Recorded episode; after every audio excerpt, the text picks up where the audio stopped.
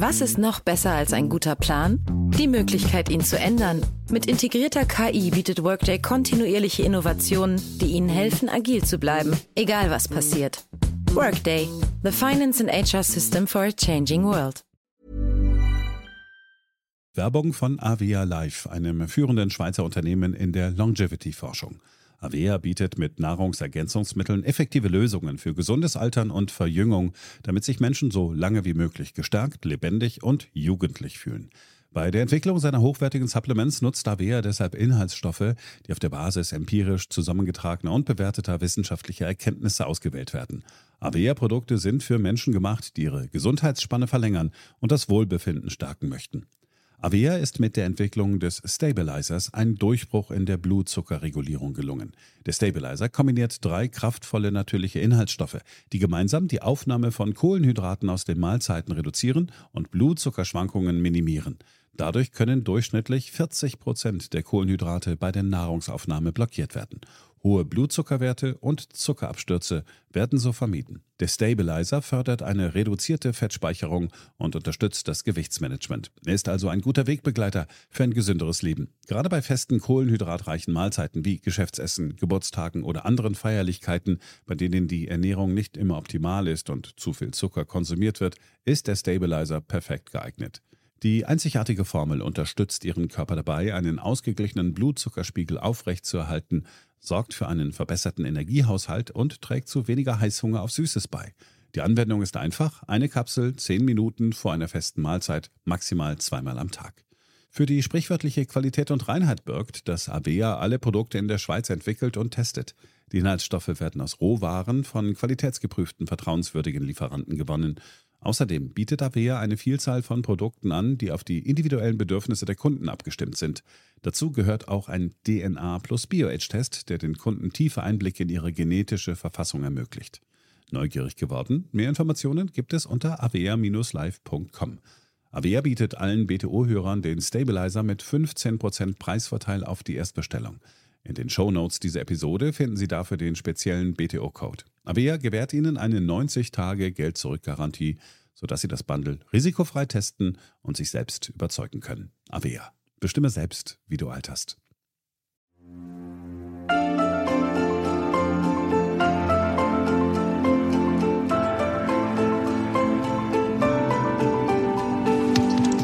BTO Beyond the Obvious 2.0, der Ökonomie-Podcast mit Dr. Daniel Stelter.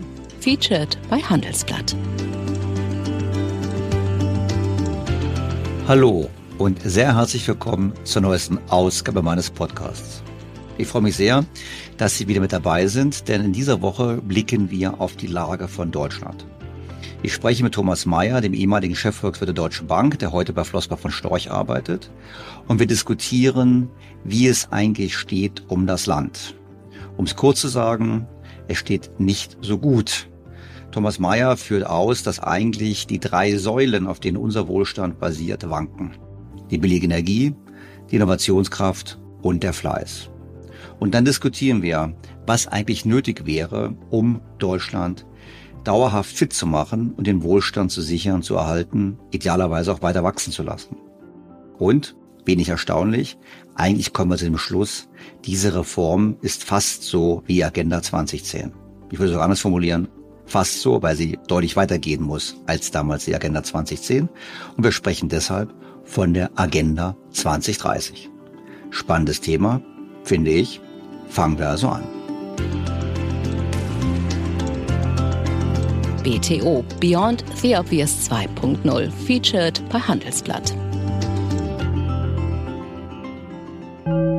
Hier ist das erste deutsche Fernsehen mit der Tagesschau.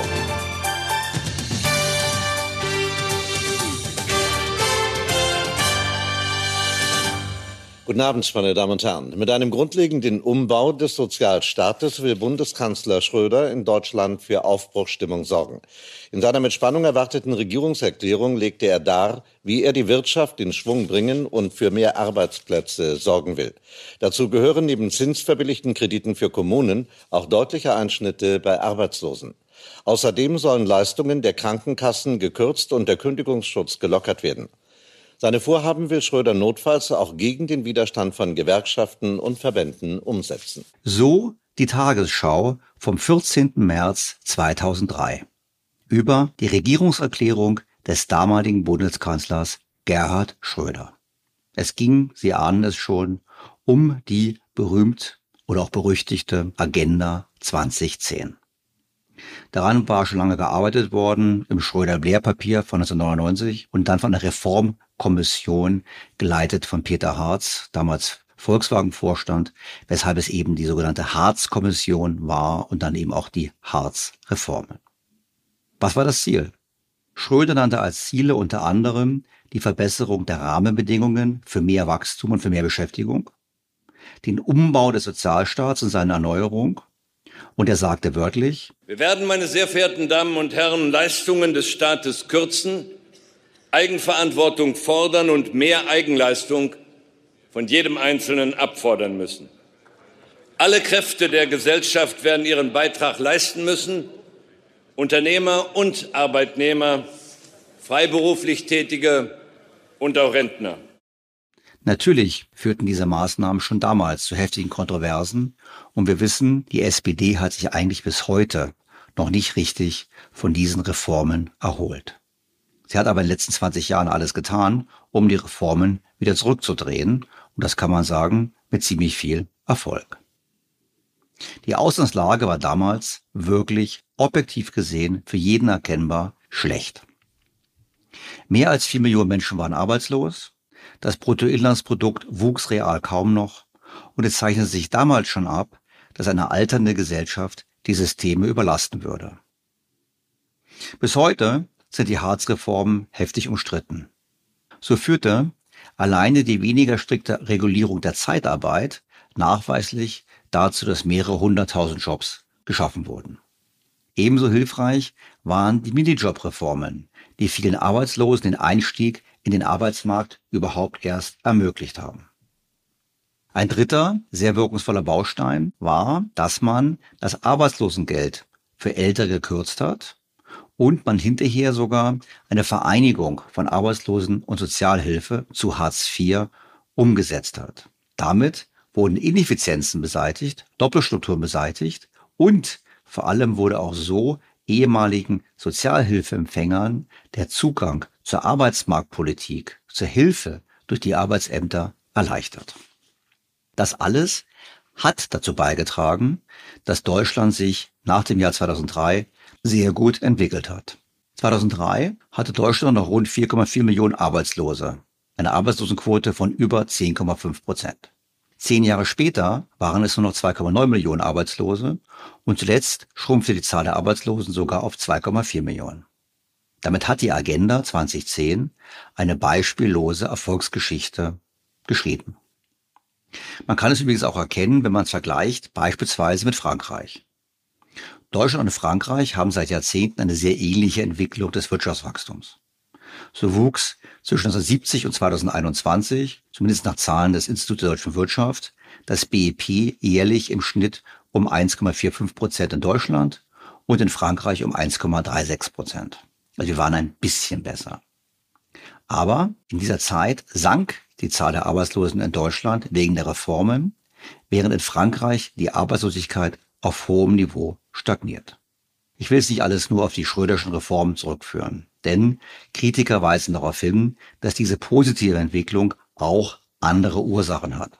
Zum Beispiel die allgemeine Lohnzurückhaltung, die bereits Mitte der 90er Jahre begonnen hatte, und der schwache Euro, der die Exportwirtschaft Deutschlands entsprechend beflügelt hat. Ich würde noch ergänzen, das billige Geld der EZB hat ebenfalls dazu beigetragen, die Konjunktur hierzulande zu stützen. Unstrittig ist und bleibt aber, es gab einen deutlichen Aufschwung und diesen Aufschwung hat, das wissen treue Hörer des Podcasts, die Politik dann aber leider nicht genutzt. Sie hat die gute Zeit nicht dazu genutzt, das Land zu reformieren, das Land fit zu halten und wir kennen heute die Probleme bei Infrastruktur, bei Bildung, bei Bundeswehr, bei Digitalisierung. Die Bundesregierungen der letzten 20 Jahre haben den Sozialstaat ausgebaut, aber nicht in die Zukunftssicherung investiert.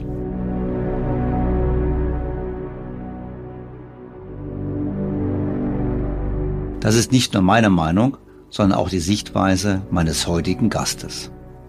Thomas Mayer ist Leiter des Flossbach von Storch Instituts und fasst die Grundlagen unseres heutigen Wohlstands im Gespräch so zusammen. Unser Wohlstand basierte auf drei Dingen. Billiger Energie, Innovationskraft und Fleiß. Und damit dürfte er wirklich recht haben. Wie auch mit der daraus abgeleiteten Schlussfolgerung, dass es heute um diese Faktoren schlecht steht. Bevor wir zum Interview kommen, schauen wir uns die Faktoren kurz an. Erster Punkt, billige Energie. Schon im Dezember 2020 rechnete das Institut der deutschen Wirtschaft in einer Studie Folgendes vor. Es zeigt sich, dass die Preise für deutsche Unternehmen mit durchschnittlich 17 Cent je Kilowattstunde größer ausfallen als die Preise für Unternehmen in allen EU-27-Ländern, aber auch weitaus größer als die Preise in Norwegen oder der Türkei. Im Vergleich zum EU-27-Durchschnitt, der bei 14 Cent je Kilowattstunde liegt, zahlen deutsche Unternehmen etwa 25 Prozent mehr je Kilowattstunde. Ausgewählte OECD-Staaten wie die USA, Kanada oder Südkorea liegen im Vergleich eher am unteren Ende der Skala bei bis zu 6 Cent je Kilowattstunde.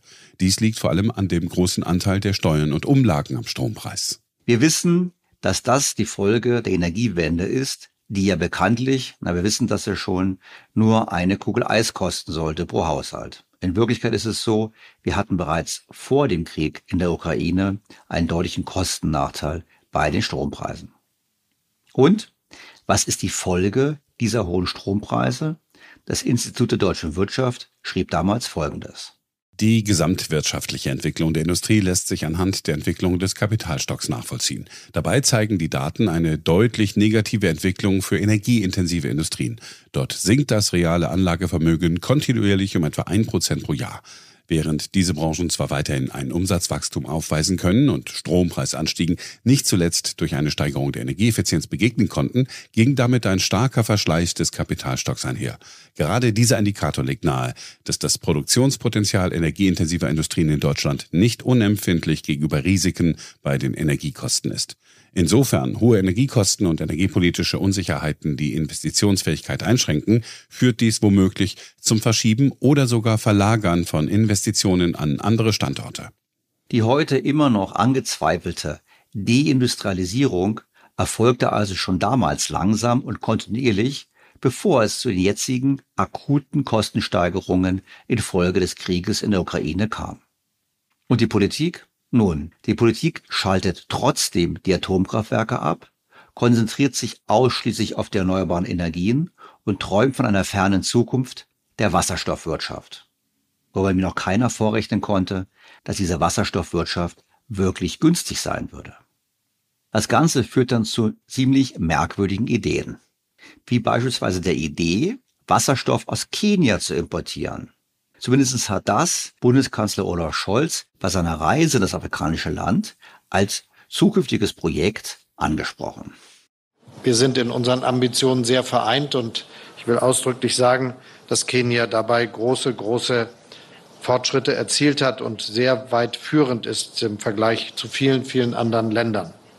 Das sind Themen, die unsere beiden Länder eben eng verbinden und nicht zufällig werde ich deshalb das Geothermiekraftwerk in Naiwascha besichtigen. Wie ich höre, das größte in Afrika. Das zeigt einmal mehr, ich habe es eben schon erwähnt, Kenia ist ein inspirierender Klimachampion.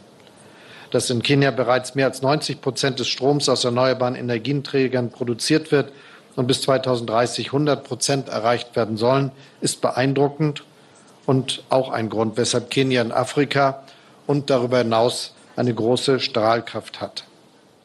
Wir wollen also Wasserstoff aus Kenia importieren. Nun, Kenia mag zwar eines der am besten entwickelten Länder in Ostafrika sein, es ist aber immer noch ziemlich arm. Von den 55 Millionen Einwohnern haben nur 71 Prozent Zugang zu Elektrizität. Auf dem Land liegt der Wert sogar nur bei 62 Prozent. Der Energieverbrauch pro Kopf liegt bei rund 156 Kilowattstunden pro Jahr. In Europa liegt der Verbrauch übrigens bei 5400 Kilowattstunden, also dem 35-fachen. Das ist natürlich kein Wunder, wissen wir doch, dass der Energieverbrauch direkt mit der Wirtschaftsleistung korreliert ist. Das Bruttoinlandsprodukt pro Kopf liegt in Kenia bei 2081 US-Dollar. Bei uns sind es 51.200 US-Dollar. Wir wissen, Energieverbrauch ist Wohlstand. Und jetzt sagen wir, statt also die Energie, die Kenia hat, zur Entwicklung des eigenen Landes zu nutzen, soll Kenia nun Wasserstoff erzeugen und an uns liefern. Was für ein Irrsinn. Denn vergessen wir nicht, bei der Wasserstoffherstellung mittels Elektrolyse wird Elektrizität durch Wasser geleitet und aus dem H2O entstehen H2 und Sauerstoff. Dabei gehen über 40 Prozent der wertvollen elektrischen Energie verloren. Wird der Wasserstoff dann wieder in einer Brennstoffzelle zwecks Stromerzeugung verbrannt, geht erneut viel Energie durch Wärmeverluste flöten. Diesmal rund die Hälfte. Fazit. Wir tun immer so moralisch, wir scheuen aber nicht davor zurück, den ärmsten Ländern der Welt Entwicklungsmöglichkeiten zu nehmen, um quasi von dort Wasserstoff zu beziehen. Ich finde, wir brauchen endlich eine neue Energiepolitik, die global denkt, die das berücksichtigt und vor allem auch die Kosten in den Vordergrund stellt. Das machen wir bis jetzt nicht, weshalb die erste Säule unseres Wohlstands, billige Energie, eben nicht nur wackelt, ich würde sagen, sie ist bereits eingestürzt. Kommen wir zur zweiten Säule unseres Wohlstands, der Innovationskraft. Hier sieht es doch gut aus, oder? Tagesschau.de meldete im Herbst 2022. Die deutsche Wirtschaft ist bei Innovationen auf dem Vormarsch. Das ist eines der Ergebnisse des neuen Innovationsländervergleichs der Vereinten Nationen. Die Bundesrepublik verbesserte sich um zwei Positionen auf den achten Platz, wie aus dem Bericht der UN-Organisation für geistiges Eigentum in Genf hervorging. Es ist die höchste Positionierung für Deutschland seit 13 Jahren. Das ist doch sehr erfreulich. Doch sieht man sich die Kriterien an, die zu dem Ranking führen, stellt man fest, dass es eine sehr umfangreiche Liste ist und diese Liste vor allem auf die vergangenen Erfolge blickt und auf die Ausgaben für Forschung und Entwicklung. Nach dem Motto, wer viel Geld ausgibt, der erreicht doch etwas. Dabei sind bei uns die Forschungs- und Entwicklungsausgaben durchaus sehr konzentriert. Ich denke vor allem an den Automobilsektor. Und wenn da viel Geld ausgegeben wird, um die Transformation zu bewältigen, um den Rückstand gegenüber Tesla und chinesischen Anbietern abzubauen, dann führt es dazu, dass wir als innovativ gelten und so weit würde ich nicht gehen. Der leider verstorbene Gunnar Heinzson, der ja auch hier im Podcast mehrfach zu Gast war, brachte es in seinem Buch Wettkampf um die Klugen mit dieser Rechnung auf den Punkt. Bei den besonders streng gesiebten Patentanmeldungen nach dem Patent Corporation Treaty kommen 2018 fast 50.000 Erfindungen aus Japan, aber nur knapp 20.000 aus Deutschland. Bei zwei Dritteln der japanischen Bevölkerung, 82 zu 126 Millionen, hätten die Deutschen für einen Gleichstand aber 33.000 Anmeldungen benötigt.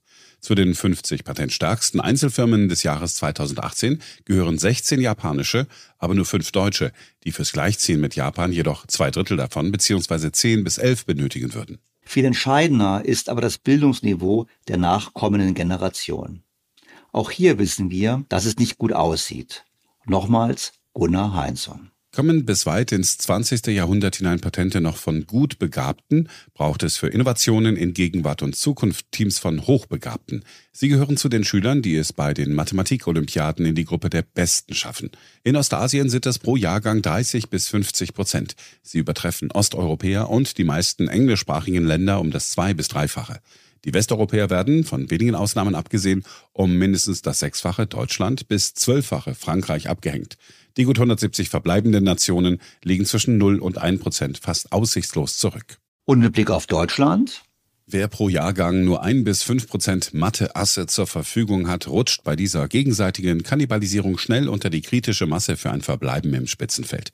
Regelmäßig versprechen etwa deutsche Ökonomen, dass die Bundesrepublik technologisch wieder nach vorne kommen werde, wenn sie nur mehr Geld nicht nur in die marode Infrastruktur, sondern auch in die Bildung stecke.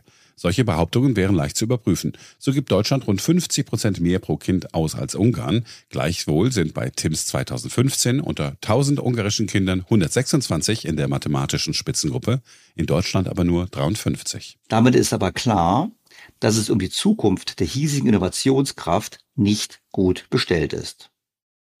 Und auch sonst gibt es ziemlich schlechte Nachrichten. Das Handelsblatt berichtete in dieser Woche. 2,64 Millionen junge Menschen zwischen 20 und 35 hatten im Jahr 2021 keine Berufsausbildung. Das zeigt die Endfassung des Berufsbildungsberichtes 2023, mit dem sich an diesem Mittwoch das Kabinett befasst. Damit stieg zugleich der Anteil der jungen Menschen ohne Berufsabschluss in dieser Altersgruppe in nur einem Jahr von 15,5 auf 17,8 Prozent. Die Gesamtzahl der Ungelernten steigt seit zehn Jahren. 2016 waren es erstmals mehr als zwei Millionen. Damit haben wir die Situation, dass wir die nachfolgende Generation nicht ausreichend ausbilden, dass wir Spitzenleistungen in Mathematik schon lange nicht mehr erreichen, dass immer weniger Menschen MINT-Fächer studieren und wir damit die Innovationskraft verlieren. Wir blicken fest in den Rückspiegel und freuen uns über vergangene Erfolge, aber das ist keine Garantie für die Zukunft. Die Säule der Innovationskraft wackelt bedenklich. Womit wir zur dritten Säule kommen, dem Fleiß. Hier hat eine neue Studie der Hans-Böckler-Stiftung in den vergangenen Tagen in den Medien für Aufmerksamkeit gesorgt. Es wurden nämlich Arbeitnehmerinnen und Arbeitnehmer gefragt, ob sie eine Verkürzung der Arbeitswoche für sinnvoll halten. Wenig überraschendes Kernergebnis. Rund 81 Prozent der Vollzeiterwerbstätigen wünschen sich eine Vier-Tage-Woche mit entsprechend niedrigerer Wochenarbeitszeit. Knapp 73 Prozent geben dabei an, eine Arbeitszeitverkürzung nur bei gleichem Lohn zu wollen. Acht Prozent der Erwerbstätigen würden ihre Arbeitszeit auch reduzieren, wenn dadurch das Entgelt geringer ausfiel. Weniger Arbeit bei gleichem Gehalt. Tja, wenn ich so gefragt würde, wieso sollte ich nicht Ja sagen? Ich meine, wer möchte es nicht gerne haben? Übrigens, die Arbeitsproduktivität stagniert seit über zehn Jahren, vermeldete diese Woche der ehemalige Wirtschaftsweise Peter Bofinger. Also, wir haben stagnierende Arbeitsproduktivität und wir wollen mehr verdienen und weniger arbeiten. Naja, die Beschäftigten denken dann, in ihrer Freizeit können sie etwas Nützliches anfangen, vor allem sich mehr um Familie kümmern und die Politik unterstützt diese Forderung gerne, so wie die SPD-Vorsitzende Saskia Esken in verschiedenen Interviews und hier beim WDR damit wir eben gerade den Fachkräftemangel gemeinsam überwinden, äh, durch Zuwanderung, aber eben auch durch mehr Erwerbsbeteiligung von Frauen, von Älteren. Und dazu ist eben die Vier-Tage-Woche besonders gut geeignet. Fazit. Alle drei Säulen unseres Wohlstands wanken heftig. Was für Thomas Mayer zur Schlussfolgerung führt, wir brauchen eine Agenda 2030. Und wie wir dazu gekommen sind im Gespräch, das können Sie sich gleich anhören.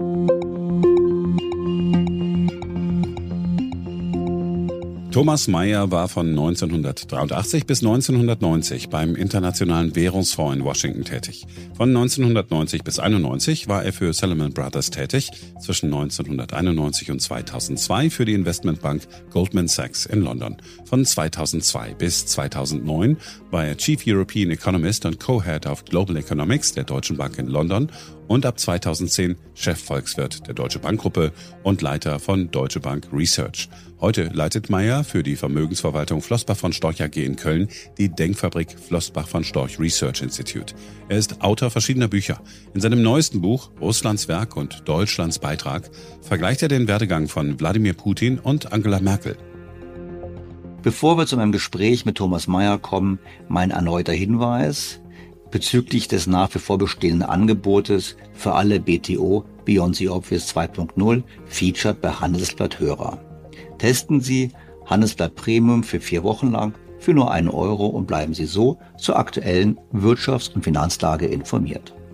Mehr erfahren Sie unter handelsblatt.com-mehr Perspektiven und wie immer auch in den Shownotes zu dieser Ausgabe. Doch nun mein Gespräch mit Thomas Mayer. Sehr geehrter Herr Professor Mayer, ich freue mich außerordentlich, Sie erneut in meinem Podcast begrüßen zu dürfen. Ja, vielen Dank. Professor Mayer, ich habe mich gewundert, ich, meine, ich schreibe wahnsinnig viele Bücher, es hat mich gewundert, Sie haben sich die Mühe gemacht, kein Buch zu schreiben, wo Sie die Zukunft versuchen vorherzusagen, sondern Sie haben die Vergangenheit analysiert. Ich meine, Sie haben gegenübergestellt den Werdegang von Frau Bundeskanzlerin Merkel mit dem Werdegang von Wladimir Putin und haben den so ein bisschen naja, ich würde fast schon sagen, eine gewisse Symbiose haben Sie fast da schon beschrieben. Mhm. Natürlich ganz andere Charaktere und so weiter. Aber warum haben Sie gedacht, müssen wir eigentlich nochmal in die Vergangenheit gucken? Was hat Sie bewogen, quasi plötzlich das Sujet zu wechseln vom, vom Prognostiker zum Historiker? Also der Anlass war natürlich äh, die Zeitenwende-Rede von Olaf Scholz kurz nach dem Überfall äh, Russlands auf die Ukraine. Und äh, ich denke schon, dass Olaf Scholz da einen Nerv getroffen hat, einen Nerv der Zeit. Ähm, denn mit dieser Zeitenwende ist eine Periode zu Ende gegangen, eine Ära, die ich in dem Buch Die Zeit des unechten Friedens nenne. Und zwar äh, streckt sich diese Zeit von dem Fall der Berliner Mauer und darauf folgenden Fall der Sowjetunion bis eben zu diesem Überfall Russlands auf die Ukraine. Und wenn man sich diese Zeit des unechten Friedens, in der ja zu Anfang sogar das Ende der Geschichte ausgerufen wurde, der absolute Sieg des Liberalismus, äh, die Welt als äh, globales Dorf, in dem alle wunderbar miteinander auskommen. Wenn man sich diese Zeit anschaut, dann gibt es auf jeden Fall in Europa zwei herausragende Charaktere, die diese Zeit geprägt haben. Auf der westeuropäischen Seite Angela Merkel und auf der östlichen Seite Wladimir Putin. Und wenn man sich dann anschaut, was verbindet diese beiden Charaktere, dann ist es schon überraschend, was da an, an Gemeinsamkeiten aufkam, äh, wenn man sich das so anschaut. Sie sind äh, beide als Untertanen des Sowjetimperiums aufgewachsen. Sie kam ja noch als Kleinkind mit äh, im Alter von wenigen Wochen in die DDR.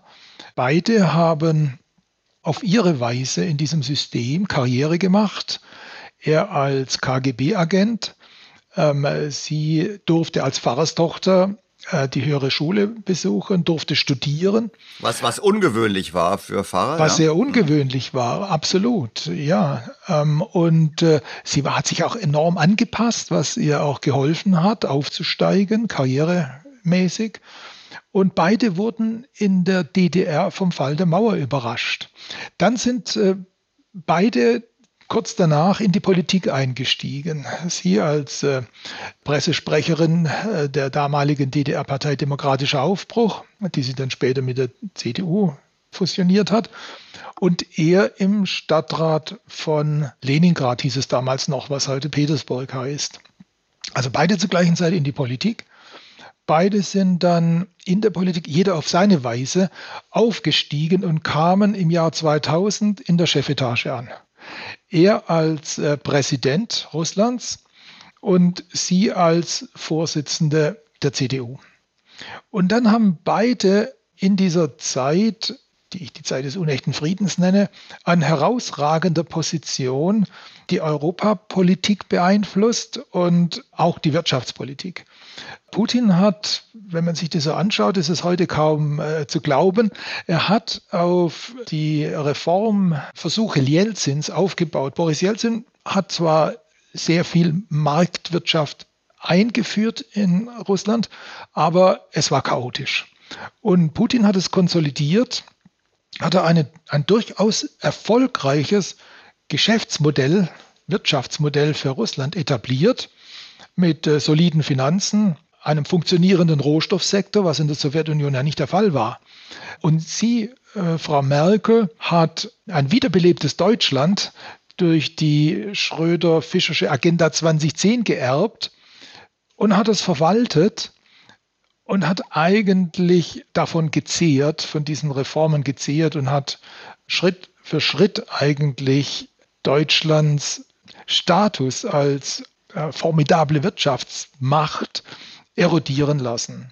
Sie hat sich sehr klug aus der Politik verabschiedet, bevor die Konsequenzen so richtig sichtbar wurden, dessen, was sie während ihrer langen Regierungszeit getan hat.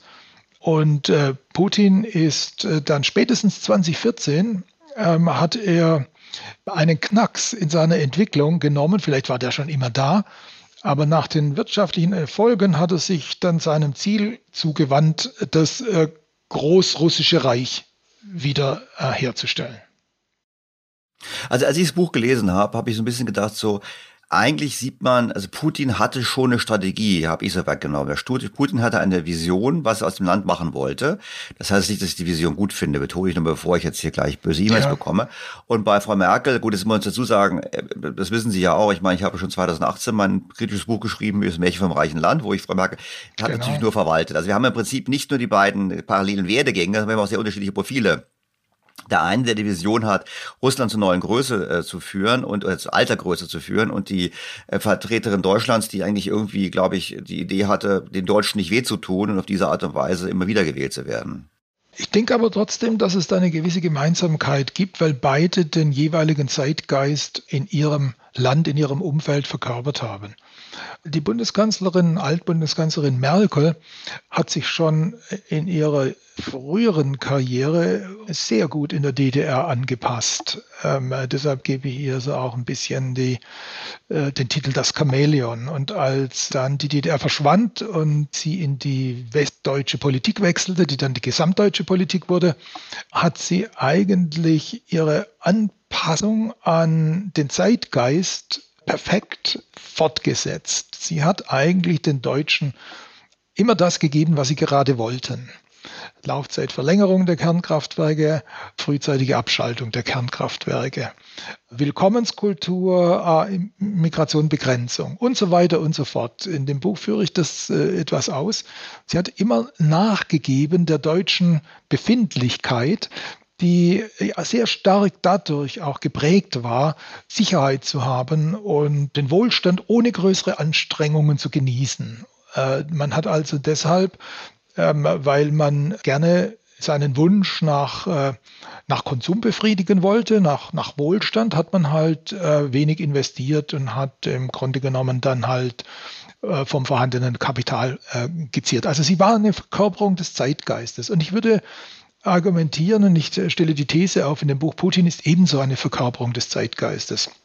Ich habe dann ein interessantes äh, Buch gelesen von Jegor Gaidar, der war Premierminister unter Jelzin. Und Gaidar hat sich lange damit beschäftigt. Das Buch erschien so um die frühen 2000er. Und Gaidar hat sich lange damit beschäftigt, äh, was passiert, wenn Imperien zerfallen. Er kam zu dem Schluss, dass ein Imperium, das ja eine, eine, eine, eine Völkergemeinschaft ist, da gibt es ja verschiedene äh, Völker, die zusammenkommen, aber es gibt ein dominantes, deshalb heißt es dann Imperium. Ja? Und wenn ein Imperium zerfällt, wenn also die Macht des Zentrums nachlässt, dann will die Peripherie ihre eigene Nationalität wieder, wieder sichern. Dann gibt es äh, Zentrifugalkräfte man möchte dann unabhängig werden. Man möchte seine eigene nationale Identität wiederfinden, die im Imperium runtergedrückt wurde. Aber das Zentrum, das Zentrum, da entwickelt sich dann Gefühle des Ressentiments. Denn man ist dann auf einmal nicht mehr der große Bruder, wie die Russen ja hießen im Sowjetimperium. Man ist dann nicht mehr der große Bruder. Äh, die anderen werden als undankbar gesehen, die laufen davon, sie zerstören alles und aus diesem Gefühl heraus ähm, entsteht dann so eine Art Phantomschmerz. Geider hat es am Beispiel des Zerfalls Jugoslawiens analysiert. Damals war das noch nicht abzusehen, dass sich ähm, in Russland was Ähnliches abspielen würde. Er hat es im Beispiel Jugoslawiens äh, analysiert und erklärt, wie dann halt auch die Serben sich ebenso aus Ressentiments heraus diesen Abspaltungen widersetzen wollten. Und da gibt es weitere äh, Beispiele in der Geschichte, die in seinem Buch da erwähnt werden, auf die ich jetzt nicht weiter eingehen will. Also hat Putin in gewisser Weise diesen Phantomschmerz verkörpert. Es ist ja nicht, also Personen sind ja unheimlich wichtig in der Geschichte. Aber die Personen sind ja auch, werden ja aus, aus ihrer Zeit heraus geboren. Und insofern sehe ich eigentlich Putins Stellung dort eigentlich eher so als, als Verkörperung dieses Zeitgeistes. Das erklärt auch, warum er mit seinem Krieg jetzt davonkommt, ohne dass die russische Gesellschaft dagegen aufsteht. Es wurde erwartet, dass wie im Afghanistan-Krieg, da gab es ja dann auch die Proteste der Soldatenmütter. Äh, die Regierung kam in große Schwierigkeiten. weil von der Bevölkerung her nicht mehr gesehen, nicht mehr, nicht mehr verstanden wurde, warum äh, sie ihre Söhne ähm, am Hindukusch opfern sollten. Und das war ein wesentlicher Punkt auch, ähm, warum die Legitimität der Sowjetregierung äh, erodierte. Jetzt ist es anders. Ich denke jetzt, und das ist meine These, darüber kann man natürlich streiten und diskutieren, aber ich denke jetzt, dass, dass Putin etwas etwas Größeres verkörpert, das in der russischen Gesellschaft ähm, angelegt ist. Jetzt da würde ich mich darauf aufsetzen. Ich meine, wir beide kennen den Professor Heinzson, der leider vor ein paar Monaten verstorben ja. ist. Haben ja beide mit ihm gesprochen. Ähm, jetzt, ich versuche jetzt mal eine These. Ich kann falsch sein. Da können Sie sagen, Herr Stelter, völlig falsch gelernt. Jetzt haben Sie ja gesagt, wir haben Zeitenwende. Das war Ihr Anstoß für das Buch, die Rede von Herrn Scholz. Und wir haben den Zeitgeist. Und ich glaube mal, die Politik kann keine Zeitenwende verordnen. Die Zeitenwende muss ja durch den Wandel des Zeitgeistes erfolgen. Und Jetzt sehen wir in Russland, ich meine, ich habe ähm, jetzt kürzlich ein Interview gehört mit so mit Militärhistoriker, Militärstrategen von der ETH Zürich, der streif und fest sagt, Russland hat im Oktober den Krieg verloren. Begründet es auch sehr gut, kann ich nicht beurteilen, ob das stimmt, aber er sagt, seine These ist, im Oktober hat Russland verloren. Braucht Russland die Niederlage, um wach zu werden, um den Zeitgeist zu ändern? Und was ist mit Deutschland? Ich meine, wir haben in Deutschland reden wir viel von Zeitenwende. Wenn ich die Diskussion verfolge, die wir haben mit ähm, Energiewende, mit den ganzen Dingen, habe ich das Gefühl, da sind wir noch lange nicht angekommen bei der Zeitenwende, die wir eigentlich wirklich brauchen, um zu erkennen, dass wir eben nicht das, in meinem Wort, das reiche Land sind, was die Politiker immer erzählen. Würden Sie mit mir diesen Weg gemeinsam weitergehen, oder würden Sie sagen, ich stelle jetzt bist du aber hier auf sehr, sehr vagem Terrain? Also ich würde keine so dezidierte Prognose wagen, wie äh, diesen Militärhistoriker, den Sie zitiert haben. Ich, ich auch nicht, ich habe es nur gehört. Ich, ich, ich weiß es nicht, wie es weitergeht, aber ich könnte mir vorstellen, dass dieser Krieg äh, zu einem eingefrorenen Konflikt wird, weil ich tatsächlich denke, ich mag ja da falsch liegen und ich hoffe, dass ich falsch liege, ähm, weil ich aber denke, dass eben Putin nicht auf diesen tönernen Füßen steht, auf dem das Sowjetimperium im Afghanistan-Krieg stand. Ich glaube eben, dass er tatsächlich eine bestimmte Befindlichkeit der russischen Gesellschaft repräsentiert. Das war auch das Erstaunliche bei den sehr interessanten Theorien von, von Gunnar Einzeln, den ich auch sehr, sehr geschätzt habe und immer noch schätze. Jetzt. Ähm, er hat ja den Kriegsindex aufgestellt, wo er sagte, dass in einer Gesellschaft, in der es wenig junge Männer gibt, aus demografischen Gründen, dass die Bereitschaft, verlustreiche Kriege zu führen, gering sei. Ich fand das eine sehr spannende Hypothese und es erklärte auch den Rückzug der Sowjetunion aus Afghanistan. Aber jetzt, was sagt das? Putin und seine Entourage sind bereit, junge Männer in Zahlen in das Schlachtfeld zu werfen, was beinahe schon an den Ersten Weltkrieg erinnert, wie die Bachmut stürmen hat ja schon beinahe Qualität des Ersten Weltkriegs. Äh, da spielt es auf einmal keine Rolle mehr, scheint so. Jetzt kann man natürlich sagen, vielleicht kippt das Ganze. Ich weiß es ja nicht. Vielleicht kippt's. Und dann käme es zum Systemwechsel und dann würde sich Russland endlich, endlich wirklich reformieren. Ich habe das Buch von äh, Mikhail Khodorkovsky. Oder zerfallen, oder, oder, oder, oder zerfallen. Oder zerfallen. Also Mikhail Khodorkovsky hat auch ein Buch darüber geschrieben, in dem er natürlich den Wunsch äußert, dass es zu einer Wende kommt in Russland und dass, dass Russland dann dem Westen wirklich sich zuneigt. Das ist aber von der Historie her gesehen, sagen wir mal, eher so ein Tail-Event, würde der Ökonom sagen, etwas, das nicht sehr wahrscheinlich ausschaut. Denn in der russischen Geschichte gab es, gibt es überhaupt keine demokratische Tradition. Unter Jelzin gab es mal so ein bisschen was, aber es gibt eigentlich nichts. Und deshalb würde ich eher zuneigen dem etwas unangenehmen Szenario, äh, dass dieser Konflikt einfach einfriert. So ähnlich wie der Koreakrieg. Ähm, hoffentlich natürlich in einer Weise, in der die Ukraine äh, möglichst das gesamte Staatsgebiet oder zumindest einen, den größten Teil des verlorenen Staatsgebiets zuerst äh, zurückerobert hat und dann wird es vielleicht einfrieren. Das heißt also, dass wir uns in Europa und Deutschland darauf einstellen sollten, dass wir es mit einem feindlichen östlichen Nachbar zu tun haben, so wie die Südkoreaner sich mit einem feindlichen nördlichen Nachbarn abfinden müssen. Das bedeutet aber auch, und jetzt komme ich wieder zurück auf das Stichwort Zeitenwende, dass viele Dinge, die wir in der Merkel-Ära gemacht haben, also den Verschleiß der Bundeswehr, das steht natürlich ganz oben an, dass wir das reparieren müssen. äh, wir müssen auch, und das hat ja äh, Olaf Scholz sehr gut getan, auch den Schulterschluss mit den Amerikanern wieder suchen, äh, der ja in der Trump-Ära ein bisschen verloren gegangen ist. Wenn wir den nicht haben, sind wir natürlich, äh, äh, stehen wir allein da und eigentlich würde ich sagen, ziemlich schutzlos, wenn die Amerikaner nicht mehr da sind, weil aufgrund eben unserer früheren Vernachlässigung der Verteidigungsbereitschaft. Aber wir hatten ja auch darüber gesprochen, was in Deutschland alles noch zu tun wäre. Ja, genau. Ich wollte mir gerade sagen, weil das sollten wir jetzt mal machen, weil ich habe nämlich überlegt, jetzt haben wir gesagt, okay, ich habe also Russland würde ich mal lassen wir so stehen, keiner weiß es. Ich, ich glaube, ihr Szenario kann man nachvollziehen. Ähm, wie gesagt, ich weiß es nicht. Ich kann mir auch schwer vorstellen, dass, dass äh, die Ukraine in Anführungsstrichen gewinnt, weil dann wird Russland irgendwie wahrscheinlich, was weiß ich, für Gegenmaßnahmen ergreifen. Aber wie gesagt, das bin kein Experte für, kann ich nicht beurteilen. Jetzt haben wir in Deutschland, sagen wir, okay, Sie sagen richtigerweise Bundeswehr. Ich meine, wir haben auch andere Themen. Wir haben Digitalisierung, Bildung und so weiter. Wir sollten mal durchgehen. Ich glaube, der Startpunkt ist noch folgende Frage. Wir haben Frau Merkel gehabt, die hatte 16 Jahre, die ganz gut waren. Und es waren ja eigentlich, Sie haben es eingangs schon erwähnt, war getragen von den Schröderschen Reformen, mhm. war getragen von der Sonderkonjunktur mit billigem Geld, war getragen von der Sonderkonjunktur im Export dem schwachen Euro, war getragen von der Sonderkonjunktur weltweit aufgrund von ja, Ausrüstungsinvestitionen etc. etc. Wohlstandszuwachs, das besonders unsere Exportgüter be begünstigt hat.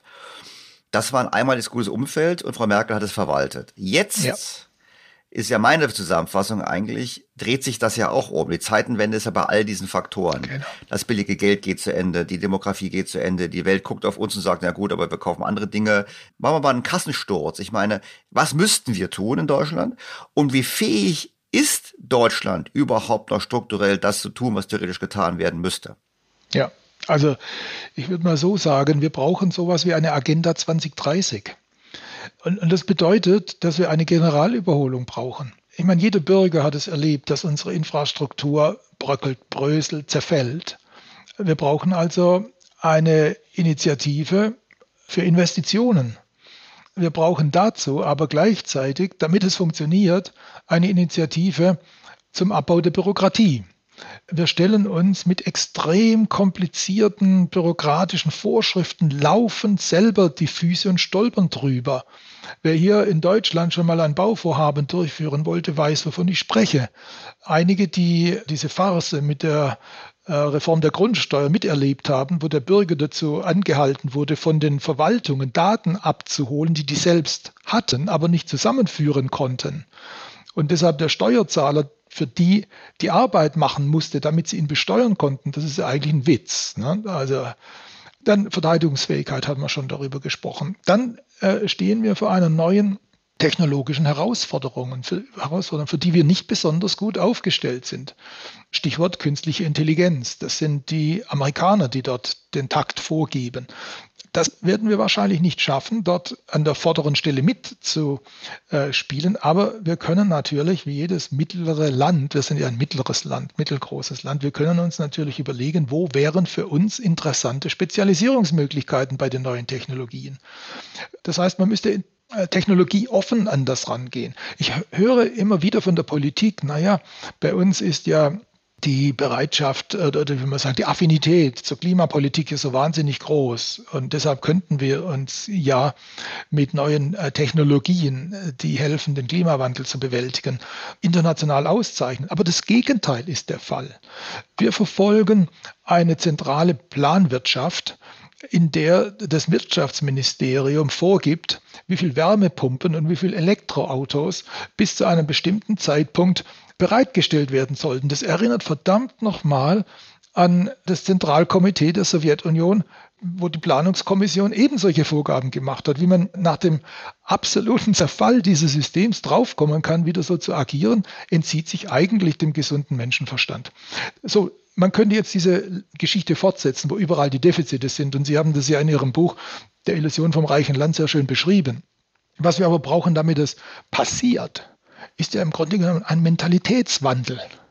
Damals, als äh, Gerhard Schröder die Flucht nach vorne antrat mit seiner Agenda 2010, er war ja vorher der ähm, Armani-Kanzler, ne, der sich also lieber in tollen Anzügen fotografieren ließ und eine Cohiba-Zigarre rauchte, aber als er dann überraschenderweise wiedergewählt wurde, womit er wohl selbst nicht, selbst nicht gerechnet hat, und da spielte ihm das damals, damals das Hochwasser in die Hände, da dachte er, oh Gott, was mache ich jetzt? Ich muss auch jetzt die Ärmel hochkrempeln und diesen Laden wieder aufräumen. Und da hatten wir das. Aber da herrschte, glaube ich, überall das Gefühl, so kann es nicht weitergehen. Und wenn ich das jetzt sehe, dann ist dieses Gefühl zumindest, zumindest in der Berliner Politikblase nicht vorhanden. Ja, und in den Medien auch nicht. Also ich meine, ich erinnere mich damals, erinnert sich bestimmt immer noch Sabine Christiansen, das war die Vorgängerin von Anne Will, man kann es gar nicht glauben. Und die hat dann immer am Abend, Sonntagabend war immer die Selbstkasteiungsshow, da wurde immer gesagt, wir müssen die Gürtel enger schneiden und wir müssen Reformen machen. Das war eigentlich immer sehr, sehr traurig. Ich weiß auch, damals hat man uns sogar in einer Folge mal gesagt, wir sollten uns Spanien zum Vorbild nehmen. Da können wir drüber lachen, weil Spanien natürlich damals auch eine Blase hat. Aber ich möchte gerne mal ein paar Punkte aufgreifen, weil Sie haben gesagt, Bürokratieabbau. Ich meine, wir reden immer von Deutschlandgeschwindigkeit, wird ja viel geredet jetzt neuerdings. Nur, was ich halt feststelle, ist, auch was Investitionen betrifft, bei uns dreht sich die Diskussion bezüglich Bürokratieabbau, Beschleunigung und Investitionen immer ausschließlich um Energiewende. Das ist meine Wahrnehmung. Ich meine, wie Sie das wahrnehmen. Ich meine, eigentlich müssten wir doch mal sagen, pass mal auf, wir brauchen gesamthaft eine Sanierung. Und wir brauchen nicht nur eine Sanierung mit Klimaschutz wegen Bundesbahn, oder das heißt nicht Bundesbahn wegen der Bahn, aber wir brauchen generell eine andere Haltung. Ich meine, oder sagen Sie nein, der, der Dreh- und Angelpunkt ist in der Tat diese Energiefrage? Also die, die, Energiefrage ist wahnsinnig wichtig. Ich komme gleich drauf, warum. Aber wir brauchen in der Tat eine Gesamtüberholung. Ich hatte jetzt gerade erwähnt, dieses Beispiel mit der Grundsteuer. Das ist ja ein Armutszeugnis und ja, spricht ja dafür. Schock Berlin, ich schock Berliner nicht. Wenn sie in Berlin ihren Pass verlieren, brauchen sie zehn Wochen bis zum Termin. Also mich schockt das jetzt nicht. Es ist halt der Standard. Man muss viele Steuern zahlen. Das Einzige, was funktioniert, ist in der Tat böse Briefe und gerade was Grundsteuerbescheide betrifft und ähnliches. Das geht dann in der Tat, wenn man die Arbeit selber gemacht hat. Aber ansonsten funktioniert in der Stadt halt nichts. Und ich gehe, habe immer die Hoffnung gehabt, es wäre nur in Berlin so und nicht außerhalb Berlins. Nein, das ist, also Berlin ist vielleicht, äh, sagen mal, ein besonders krasses Beispiel, wage ich jetzt mal zu behaupten, als Nicht-Berliner, ohne jetzt den Berlinern zu nahe treten zu wollen, aber was ich so sehe. Ähm, aber sagen wir mal so, es hat kein komplettes Alleinstellungsmerkmal. Also diese Schwerfälligkeit der Bürokratie, die trifft man überall an. Also brauchen wir eine grundsätzliche Staatsreform eigentlich. Ne? Da denkt man schon beinahe an die preußischen äh, Steinhartenbergschen äh, Reformen der Verwaltung. Und äh, bei uns müsste es eben die Digitalisierung sein. Äh, ich komme nochmal zurück auf dieses, auf dieses äh, lächerliche Spiel mit der Grundsteuer, wo man dann, ähm, wo die nicht in der Lage sind, ihre eigenen Akten zusammenzutragen. Also Digitalisierung müsste ganz oben stehen bei der Verwaltung. Die Durchforstung der Vorschriften im Bau enorm, was da alles jetzt verlangt wird, ne, bis sie da überhaupt in die Gänge kommen, was tun zu können. Also ein Jahr ähm, Antrag äh, für ein Bauprojekt äh, ist äh, ganz normal. Das sagen Ihnen die Architekten. Naja, wenn Sie es in einem Jahr durchführen können, wenn wir jetzt den Bauantrag einreichen, dann haben Sie Glück. Also jeder, der Bahn fährt, weiß, was dort ist. Jeder, der mit der, an der Autobahn unterwegs ist und dann äh, äh durch, sich durch Städte quälen muss, ähm, weil die Brücken kaputt sind. Äh, ich meine, ich fahre äh, in, in, Hessen äh, öfters mit dem Auto ähm, Richtung Westen von Frankfurt aus und äh, da kommen sie, müssen sie, die ganze Autobahn geht durch Wiesbaden. Stoßstange an Stoßstange. Ne? Und das ist ja nur ein Beispiel für andere. Also das heißt, wir brauchen eine, eine grundsätzliche ähm, neuen Ansatz. Aber ich will es mal ein bisschen übergreifend formulieren. Ich denke, dass die deutsche Erfolgsformel, das mag jetzt auch ein bisschen äh, herausfordernd klingen, vielleicht ein bisschen zugespitzt, aber ich denke, die deutsche Erfol Erfolgsformel der letzten Jahrzehnte war eigentlich, dass wir Können mit Fleiß und billiger Energie kombiniert haben, um Global Champions zu bauen. Also Unternehmen, die in ihrem speziellen Bereich Weltmarktführer waren.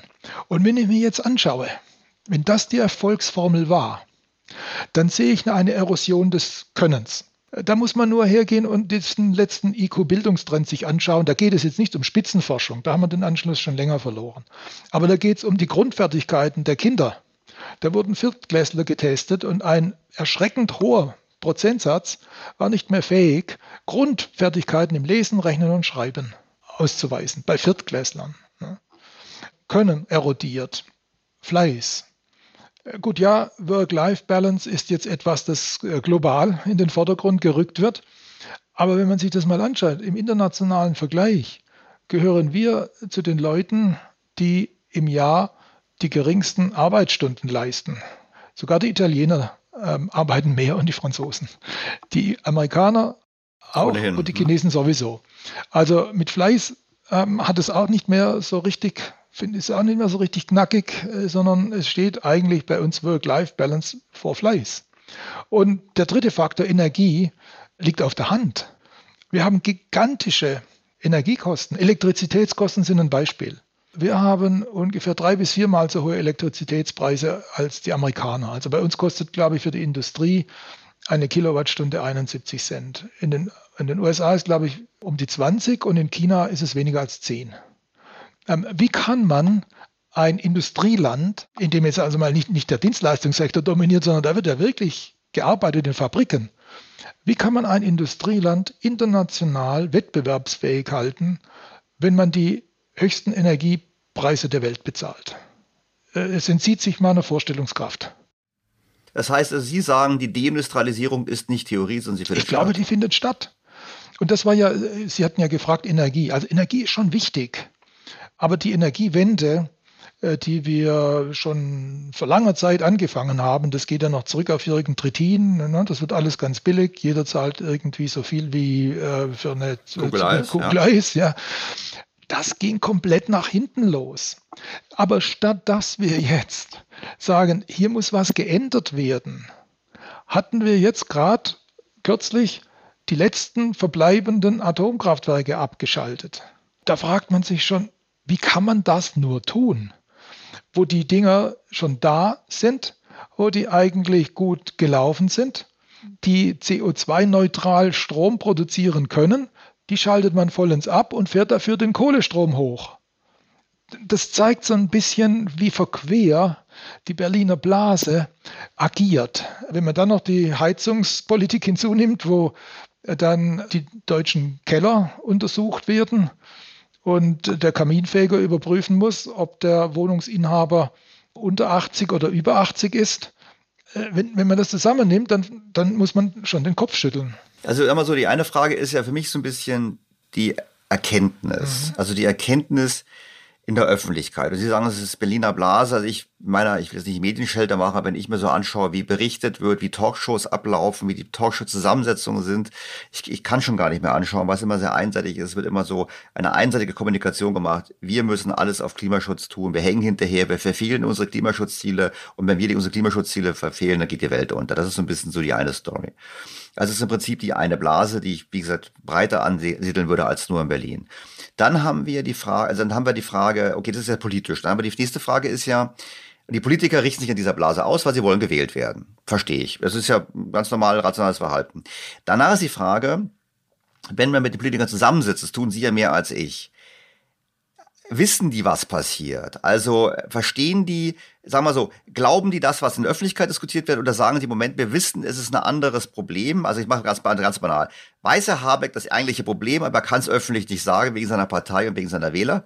Und arbeitet heimlich an der richtigen Lösung? Oder fehlt es wirklich an der Erkenntnis, was zu tun ist? Und dann darauf aufbauen, entschuldige, ich frage immer so lange, aber ich weiß, dass Sie mit meinen langen Fragen bestens ja, auskommen, ist dann die Frage, wenn man sagen würde, okay, Sie haben die Erkenntnis, dann möchte ich mal zurückkommen zur Fähigkeit. Sie haben mir schon gesagt, die Bildung ist nicht mehr da, die Arbeitsbereitschaft ist nicht mehr da, die Energie ist nicht mehr da. Aber nehmen wir mal an, wir würden jetzt morgen sagen, wir wollen da umdrehen. Kann man das überhaupt noch in einer Gesellschaft wie der unsrigen, auch von der demografischen Position her? Mhm. Ähm, ich fange mal an bei den, bei den Medien. Ich glaube, dass wir da eine Spaltung sehen. Ähm, was Sie beschreiben, trifft sehr stark beinahe zu 100 Prozent auf die öffentlichen Rechtlichen zu. Das wird auch von einigen Privaten so unterstützt, aber dann sehe ich doch eine Spaltung. Es gibt andere, äh, hauptsächlich eben halt äh, private Zeitungen oder Portale, die ganz anders unterwegs sind.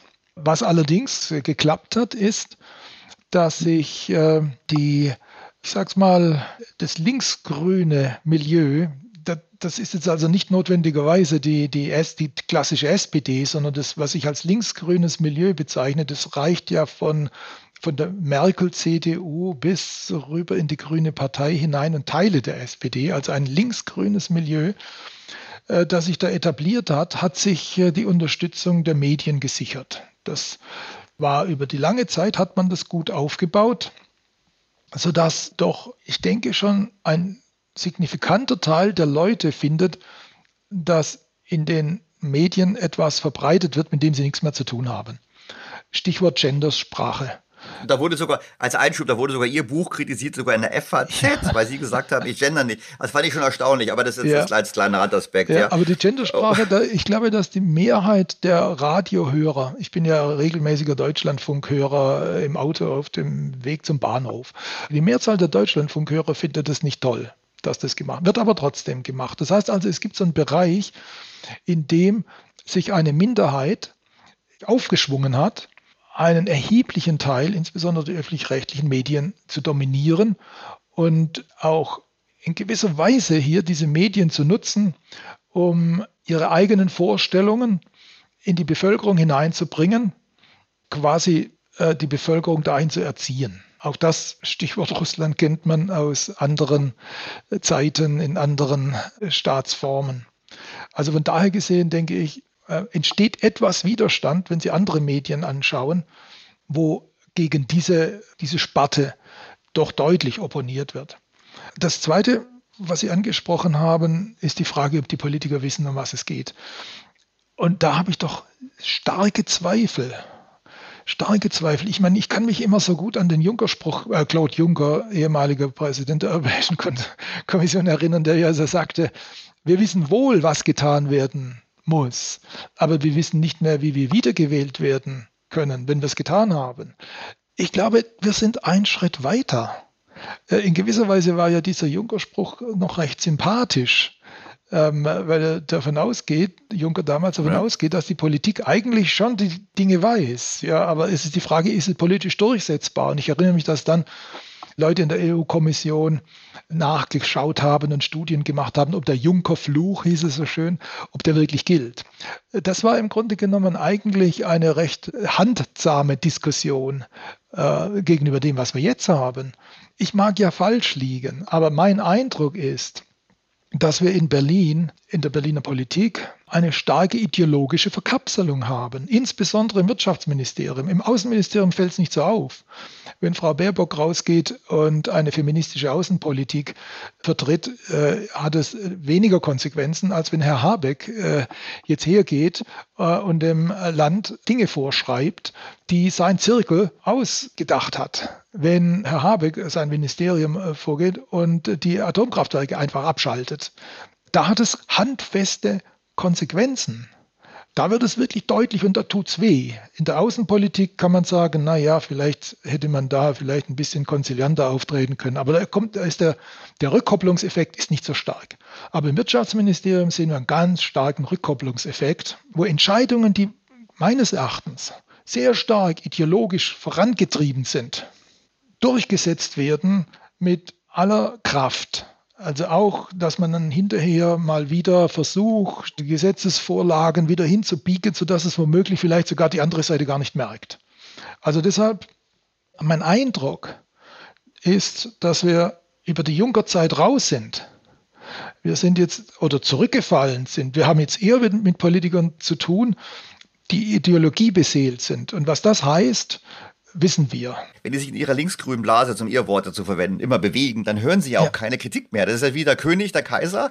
Da ja, hieß es, der, wenn der wüsste, ja. der Kaiser, was passiert ist, ja. der, weiß er gar nicht mehr, weil die glauben das, was sie hören. Ich meine, Agora Energiewende ist ein schönes Beispiel. Ja. Wenn man die Studien liest, ich meine, ich weiß, Sie haben die auch gelesen, dann stellt man halt fest, da wird, da wird behauptet im Schlagzeile ein neues Wirtschaftswunder und drin steht dann im Text, die wirtschaftlichen Folgen des Umbaus wurden nicht berücksichtigt. Ich meine, das steht da explizit drin. Schlagzeile, Wirtschaftswunder, Inhalt, wir haben gar nicht analysiert analysiert, ob es was gibt. Mhm. Und deshalb ist schon die Frage, also Sie sagen im Prinzip, das ist ja traurig, die erkennen das nicht. Und die Frage ist natürlich dann, was wäre denn erforderlich, damit Sie es erkennen? Sag ich mal, dass die Politik wieder erkennt, äh, müssen erst die Bürger, also meine Philosophie ist ja immer, die Bürger müssen erst erkennen, was schief läuft, damit die Politik glaub, es ja. erkennt. Und dann ist die Frage, die, die war die vielleicht vorher mhm. schon gestellt, aber innerlich noch dran ist dann, wenn wir erwachen würden, wenn wir das mhm. merken würden, hätten wir dann überhaupt noch die Fähigkeit, was zu ändern? Ja, das, das Letztere ist, sagen wir mal so, die wirklich spannende Frage. Aber ich möchte mich dieser Frage annähern, indem ich äh, jetzt die These aufstelle, dass immer mehr Leute erkennen, dass es so nicht gehen kann. Also ich habe kürzlich mal mit jemandem äh, gesprochen, der eine gehörige Anzahl von Immobilien ähm, in seinem Portfolio hat, also eine Immobiliengesellschaft. Und äh, ich fragte ihn, ja, was meinen Sie denn, wie soll denn das gehen, diese Ertüchtigung? Der Bestandsimmobilien, äh, sodass sie letztendlich dort äh, überall Wärmepumpen einbauen. Gut, ja, man hat eine gewisse Übergangszeit, solange die Gas- oder Ölheizung noch funktioniert, aber wenn sie kaputt ist, muss man es ja, und tun. Und wenn sie 30 Jahre alt ist, muss man es auch tun, nicht? Muss man es auch wichtig. tun. Mhm. Ja, und er sagte halt, das geht gar nicht. Ähm, und dann sage ich, ja gut, ähm, sind Sie trotzdem so gelassen? Warum sind Sie jetzt immer noch so gelassen, wenn Sie sagen, das geht gar nicht? Dann sagt er, naja, die werden das schon sehen dass es nicht funktioniert. Ja gut, aber, das, das Konzept fahren, aber das ist das Konzept, wir fahren erstmal vor die Wand und dann tragen wir, ja. wir die Trümmer, Trümmer ja, jetzt, jetzt wird das Problem. Ne? Also das heißt, wo immer man darüber, wo man spricht, sagen die Leute auf unten an der Ebene, das, es geht gar nicht. Also das erinnert auch so ein bisschen an, an, an die Zentralverwaltungszeiten, wo man unten sagte, na Plan soll Erfüllung geht gar nicht. Und dann hat man halt, ging man halt her und hat so getan, als ob der Plan erfüllt wäre und hat dann irgendwelche falschen Zahlen gemeldet. Also viele Leute, mit denen ich jetzt spreche, vielleicht habe ich auch da ein bisschen ein selektives äh, Kreis, äh, die haben schon diese Mentalität, es geht ja gar nicht. Sie haben aber immer noch die Hoffnung, dass die oben das erkennen, um die dann aufzurütteln, meine Gesprächspartner. Und dann sage ich, ja, also die Sowjetunion hat 70 Jahre gebraucht, um zu erkennen, dass es gar nicht geht. Das heißt also, unser Problem ist, wir müssen einfach die Rückkopplungseffekte von der Basis auf diese abgehobene Blase, die, diese Rückkopplungseffekte, die müssen wir irgendwie stärken und verkürzen, dass wir nicht so lange brauchen, bis Blase das merkt. Und den Rückkopplungseffekt, da weiß ich, dass wir auch Konsens haben, den gibt es ja eigentlich schon. Wir haben nämlich Abwanderung aus ja. Deutschland. Und zwar seit Jahren ja. eine erhebliche Abwanderung. Nur darüber wird gar nicht gesprochen. Das wird schulterzuckend ja. hingenommen. Wird auch, wir haben ja auch Zuwanderung, da kommen Leute. Aber dass sich überwiegend, das habe ich im Podcast auch schon gesprochen, überwiegend eher jüngere und besser mhm. qualifizierte gehen, das ist doch eigentlich ein Alarmsignal allererster Güte. Und ich meine, jetzt können wir über den Fiesmann-Deal mhm. plaudern. Jetzt kann man sagen, hat die Familie Fiesmann richtig, was weiß ich. Aber ich glaube, es ist auch ein schönes Beispiel, was passiert, wenn man planwirtschaftlich irgendwo Märkte eingreift, dass man dann plötzlich ganze Strukturen zerschlägt und das billigend in Kauf nimmt für ein Ziel, ein sehr abstraktes Ziel, was wir alleine gar nicht erreichen können. Das ist sozusagen meine Sicht auf die Welt, weil wir können ja zwar einen Beitrag leisten zum Klimaschutz, aber sicherlich nicht den Klima ja, alleine absolut. aufhalten. Kommen wir zurück zur Fähigkeit. Ja, wir haben es gleich, wir haben gerade verstanden. Erkenntnis fehlt.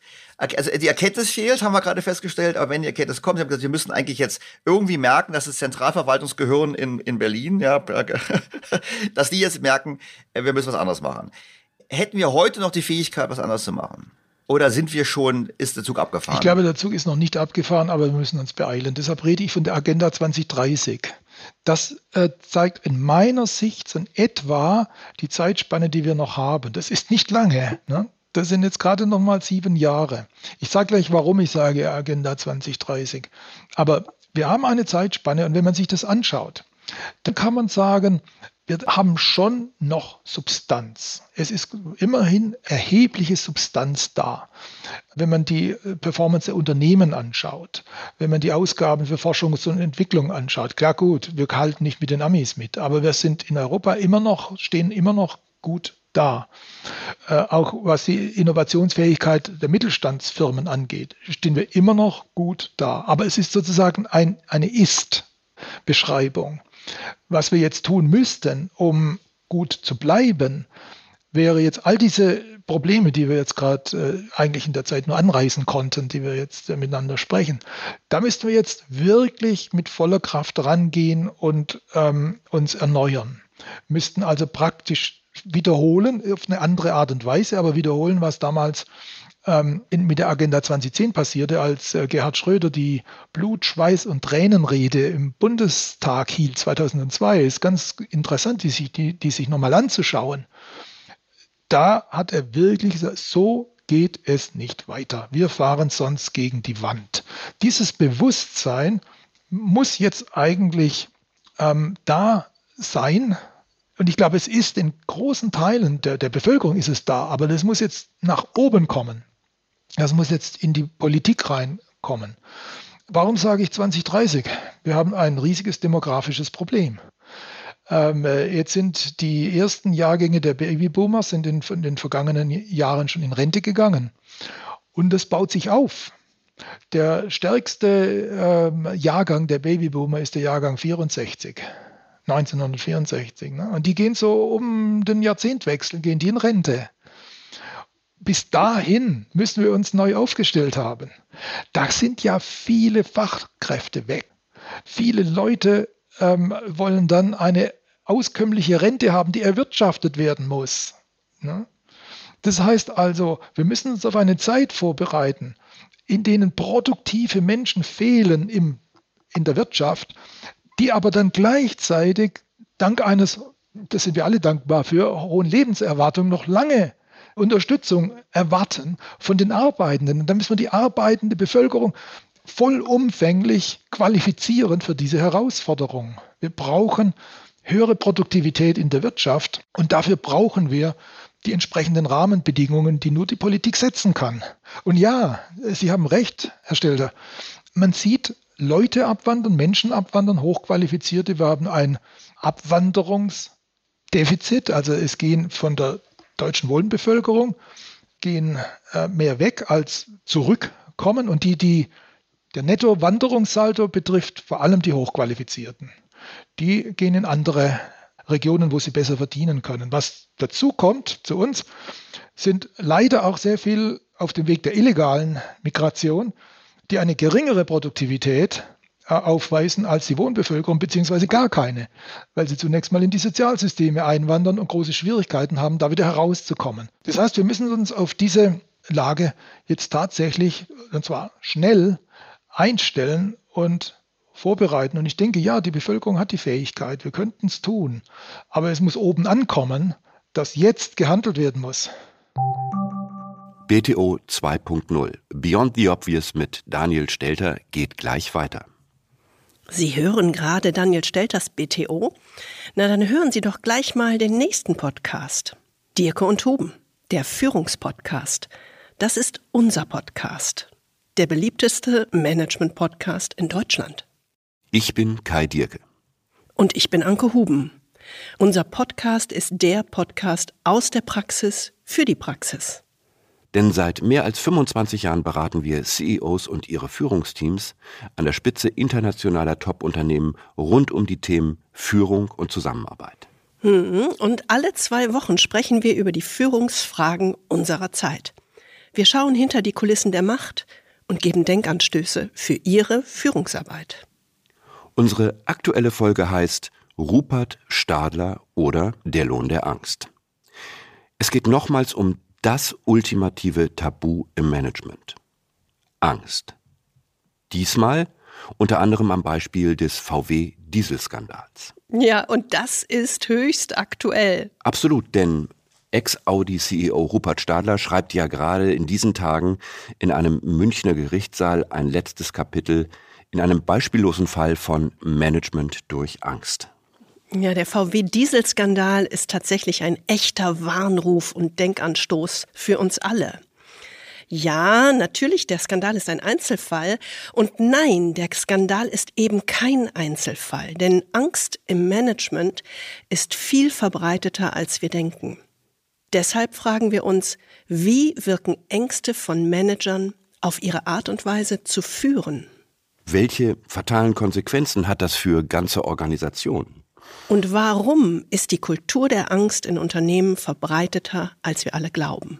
Es geht um Martin Winterkorn und die Erniedrigung. Mhm. Um die Schreckensherrschaft von Ferdinand Piech und seinen Krieg. Und natürlich geht es in dieser Folge über die Kultur der Angst auch um Steve Barmer von Microsoft und Kaspar Rohrstedt von Adidas. Ja, an diesen beiden kommen wir bei Angst auch nicht vorbei. Denn es geht um Manager, die an die Macht der Angst glauben und ihr Menschenbild. Es geht um die Mechanik einer Kultur der Angst über Infektion und Strukturen. Und um die fünf Gebote der Kultur der Angst als unausgesprochenes Mantra und den feedbackfreien Raum an der Spitze. Sie finden alle Folgen in Ihrer Podcast-App unter Dirke und Huben, der Führungspodcast. Auf unserer Website dirkehuben.com und in den Shownotes dieser BTO-Folge. Also Dirke und Huben, der Führungspodcast. Wir freuen uns auf Sie. Und bis dahin wünschen wir Ihnen viel Freude am Führen. Und jetzt geht es weiter mit Daniel Stelter in BTO 2.0. Also ich bin ja, das wissen meine Podcast-Hörer, die sagen immer, oh Mann, nach dem Podcast bin ich so deprimiert. Ich bin ja eher Pessimist. Also äh, wenn ich halt die Diskussion verfolge jetzt nicht unser Gespräch, sondern in den Medien, was wir schon angesprochen haben, komme ich halt zunehmend zu dem Schluss, dass ich sage, wir wollen das nicht. Wissen Sie, ich bin Jahrgang 64, ich glaube, die 64er sagen sich jetzt auch, ach come on, wir hatten irgendwie, haben viel gearbeitet, das ist jetzt egal. Das Bachland geht jetzt, das Land wird, wird schön werden. Ich habe mal gehört, Sie haben mal, halten ja auch Präsentationen zum Thema, ich glaube, Sie haben mal Italien ja. als Beispiel an, angewandt. Jetzt witzigerweise sitzen Sie jetzt gerade, glaube ich, darf ich verraten, sitzen gerade im Moment, wo wir sprechen, Italien. Ich sitze gerade jetzt in Großbritannien, ich war gestern in Großbritannien unterwegs und habe gestern noch gedacht, boah, das Land ist wirklich, ich meine, ich ich habe mich bei Brexit immer differenzierter geäußert, das werden meine Hörer aber auch wissen. Ich habe immer gedacht, okay, London ist super, aber außerhalb Londons, da sieht man mal, wie ein Land wirklich mhm. niedergegangen ist. Da habe ich mir gedacht, so ist das der Blick in die Zukunft Deutschlands, dass wir quasi wirklich das erleben, dass Landstriche veröden, dass wir wirklich eine ganze Region haben mit wirtschaftlichem Niedergang und nur so wenige Zentren, mit dem großen Unterschied, dass uns halt so eine Kapitale, internationale Kapitale wie London eben fehlt. Also oder das schöne Wetter wie in ja, Italien. Das kann ja, man als, kann ich, man ich würde zumindest eine, einen Gedanken hier aufgreifen und das ist, dass ähm, es nicht äh, vorgegeben ist, dass man äh, das Ruder nochmal herumreißen kann. Es gibt genügend Beispiele in der Geschichte, wo erfolgreiche Nationen dann langfristig niedergegangen sind und äh, andere in anderen Regionen der Welt aufgestiegen sind. Das heißt also, wir sollten uns nicht in die Tasche lügen und sagen, äh, wie der Kellner so schön sagt, es hätte noch immer gut gegangen. Vielleicht geht es aber nicht mehr gut. Und ich denke, als Ökonom neigt man ja immer auch dazu, immer wieder Anknüpfungen an, an sein Handwerk äh, zu suchen. Ich würde nochmal gern äh, einen amerikanischen Ökonomen Albert Hirschmann äh, ins äh, Gespräch bringen, denn ich glaube, das passt hier dazu, was er sagte. Er sagte, wenn man mit einer Situation unzufrieden ist, da gibt es zwei Möglichkeiten. Er nannte das Voice oder Exit. Das heißt, die Stimme erheben oder gehen. Die loyalen Menschen, also Menschen, die ihrem Umfeld loyal gegenüberstehen, er hat es jetzt eher sehr theoretisch gemeint, aber man auf Deutsch kann man sagen, also Leute, die immer noch ein Interesse an diesem Land haben, die müssen ihre Stimme erheben. Ich glaube, wir beide haben ein Interesse an diesem Land, denn wir beide haben Kinder Sonst würden wir das nicht ja, machen. Wir beiden haben, haben Kinder. Ich habe sogar Enkel. Ich möchte, dass die in diesem Land weiter gut leben können, wie es mal so schön hieß von Frau Merkel. Äh, deshalb müssen wir unsere Stimme erheben. Denn wir sind loyal. Vielleicht sind die kinderlosen ähm, Staatsbeamten die sagen nach mir, interessiert mich nicht. Ne? Ich lebe das jetzt noch aus und dann, ich habe keine Kinder und was, auch, was danach passiert, ist mir egal. Äh, ne? Also ich meine, das Geld wird vom Staat überwiesen und der Strom kommt aus der Steckdose und danach ist mir wurscht. Aber das, so sind wir ja nicht. Wir haben ja noch ein Interesse an diesem Land, dass es weitergeht. Aber in der Tat, wenn man das Gefühl hat, dass man nicht mehr gehört wird, wenn Voice nicht mehr funktioniert, dann kommt der Exit. Und der findet ja von der vielen statt. In meinem Umfeld haben wir es ja. gesehen. Ja, so jetzt aber dann haben wir gesagt, okay, also wir kriegen, ich weiß es nicht, so eine Version zwischen England und Italien halt äh, mit schlechterem Wetter. Dann würde ich doch nochmal, weil wenn ich Sie schon im Podcast habe, werden meine Hörer sagen, du kannst dann nämlich Herrn Professor Meyer über alles Mögliche plaudern und dann eigentlich nicht auf Europa kommen, weil ich würde schon mal die Frage nochmal spinnen wollen. Wir haben jetzt, ich glaube, wir beide haben Konsens, dass die EU und, Euro, und der Euro heute nur noch existieren wegen der Wirtschaftskraft Deutschlands. Ich meine, wir sind quasi der, der Garant der Solidität. Und jetzt haben wir beide ja, also ich habe es angetriggert und Sie haben es gut beschrieben, eigentlich ein Szenario entwickelt, wo wir sagen, wenn wir jetzt nicht schnell eine Agenda 2030 machen, dann war's das. Dann geht's mit Deutschland bergab. Und dann wäre meine Frage, was bedeutet das denn aus Ihrer Sicht für Euro und EU? Also tatsächlich ist es so, da bin ich Ihrer Meinung, dass der Euro auf ähm, einigen starken Schultern ruht und ähm, bisher die schwächeren Schultern sich da etwas äh, sagen wir, treiben lassen. Die starken Schultern sind natürlich von der politischen und ökonomischen Größe her vor allem Deutschland, aber es gibt auch andere. Ähm, die kleineren, äh, Holland, Niederlande, äh, Schweden, Finnland, äh, ähm, Irland, das sind ja auch wichtige Spieler. Die haben zwar jetzt nicht das große Gewicht, aber die haben auch ein Interesse dran, dass das Ganze funktioniert. Problem ist aber, dass es halt auch äh, schwächere Kandidaten gibt, die ähm, ohne den Schutzschirm des Euros viel, viel schlechter dastehen würden. Im Grunde genommen wäre es ja die Aufgabe der, der Politik, äh, diese Kandidaten dazu zu bringen, ihre Anstrengungen zu erhöhen, dass sie finanziell solide wirtschaften. Nur hat die Politik dazu nicht die Kraft. Das ist ein richtiges politisches Dilemma. Wir haben es ja gesehen, dass der Euro eigentlich, ich denke, er wurde eigentlich nur gerettet, weil Mario Draghi äh, seinen berühmten Spruch tat, war glaube ich 2012 im Juni in London, dass die EZB alles tun würde, um den Euro zu retten. Er sagte dann noch within our mandate. Ähm, und das war damals kein Problem, denn alle dachten, die Inflation sei niedrig. Und äh, drei Jahre später, 2015, äh, hat Herr Draghi dann auch ein Anleihekaufprogramm gestartet, das natürlich dann auch äh, den Südländern zugute kam. Ich würde es eigentlich eher nennen, den lateineuropäischen Ländern, denn die Franzosen schließen mit Italien immer mehr auf. Within our mandate. Jetzt hat natürlich die EZB ein unerwartetes Problem. Man dachte ja, dass die Deflation ähm, wie in Japan. Ewig dauert. ja, ewig dauert, wie in Japan. Ne? Man dachte ja, mhm. wir, sind, wir sind die Japaner und die EZB kann praktisch den, den Euro garantieren, weil sie kann immer Anleihen von Staaten, die äh, jetzt sagen wir mal im Markt nicht so beliebt sind, zu günstigen, für die Staaten günstigen Kosten aufkaufen. Und äh, es ist alles mandatsgerecht, weil man nicht äh, den Rückwärtsgang einlegen muss. So, und da hat man sich ja natürlich gehörig verrechnet. Die Inflation ist aus ihrem Winterschlaf aufgewacht. Ich, ich, ich sehe ja so Geld, ich nenne das Geld die Geldschwemmeninflation. Ja, die, die kann lange, die kann lange schlafen, aber sie kommt wieder zurück, wenn man die Dinge übertreibt. Und in der Pandemie haben wir die Geldpolitik mit der Fiskalpolitik äh, zusammengeschlossen, indem die Staaten von der Zentralbank neu geschaffenes Geld an die Leute verteilt haben. Und das ist der Klassiker, wie wir es eigentlich früher nur aus Kriegszeiten kannten, dass dann eine Geldschwemmeninflation entsteht, die wir jetzt haben. So, und jetzt kommt das Problem. Jetzt kann die EZB ja nicht mehr so weitermachen äh, wie vorher. Sie ist ja verpflichtet, die Inflation zu bekämpfen, aber sie tut es, kann es eigentlich nur tun mit äh, einem Arm auf den Rücken gebunden. Und das konnten wir auch sehen bei der letzten Ratssitzung.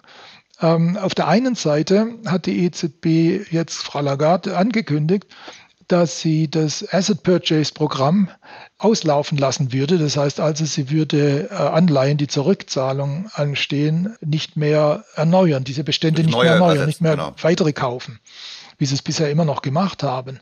Das war im Grunde genommen ähm, der Situation geschuldet, äh, dass die EZB die Kontrolle über die Inflation verloren hat. Aber die hat aber gleichzeitig in der Nachfrage in der Pressekonferenz hat sie nochmal klargestellt, sie hat es nicht explizit erwähnt in ihrem Statement, dass in dem anderen großen Programm, Pandemic Emergency Purchase Programm, dass das weiterhin flexibel gehandhabt wird. Das heißt also, wenn man auch sich die Zahlen anschaut, da werden jetzt, sag mal, wenn Bundesanleihen zurückgezahlt werden, dann sinkt ja der Anleihebestand. Den kann man dann aber wieder aufstocken, indem man italienische oder französische oder spanische Anleihen kauft. Das heißt, abseits der allgemeinen Sichtbarkeit wird die EZB diese Staaten weiter unterstützen. Dazu kommt jetzt noch, da man ja auch in Brüssel weiß, dass das äh, jetzt nicht mehr so uneingeschränkt möglich ist wie vorher, versucht man jetzt, ähm, diese Hilfsmaßnahmen durch fiskalische Maßnahmen zu ergänzen. EU Next Generation Fund. Man ist eingestiegen in die Möglichkeit, der Eigenverschuldung der Europäischen Union, natürlich unter Garantie der Mitgliedstaaten. Und Deutschland hat dann den größten, größten Anteil, mhm. die größte Last zu schultern angesichts unserer Größe. Das heißt also, man verschuldet sich jetzt selbst und nutzt das aufgenommene Geld, um diese Staaten zu stützen. Italien ist der größte, in absoluten Größen der größte Empfänger aus dem EU Next Generation Fund. Und ich habe mal einen EU-Beamten gefragt, warum denn Italien? Denn die Italiener sind ja was das Vermögen angeht, äh, stehen die besser da als die Deutschen. Ja, ja, das Pro-Kopf-Vermögen ist und höher. Die, und die italienischen ja. Unternehmen sind mit den Deutschen die am geringsten verschuldeten. Italien ist, ja. der Privatsektor hat die geringste, mit ja. die geringste Verschuldung mit Deutschland, im Unterschied zu Frankreich zum Beispiel, wo die Verschuldung sehr hoch ist. Italien könnte sich selbst finanzieren, weil die italienischen Haushalte, die sparen genügend, äh, dass sie äh, das Geld im Staat leihen könnten. Tun sie aber nicht. So, die Antwort des EU-Beamten war, weil es halt Italien ist.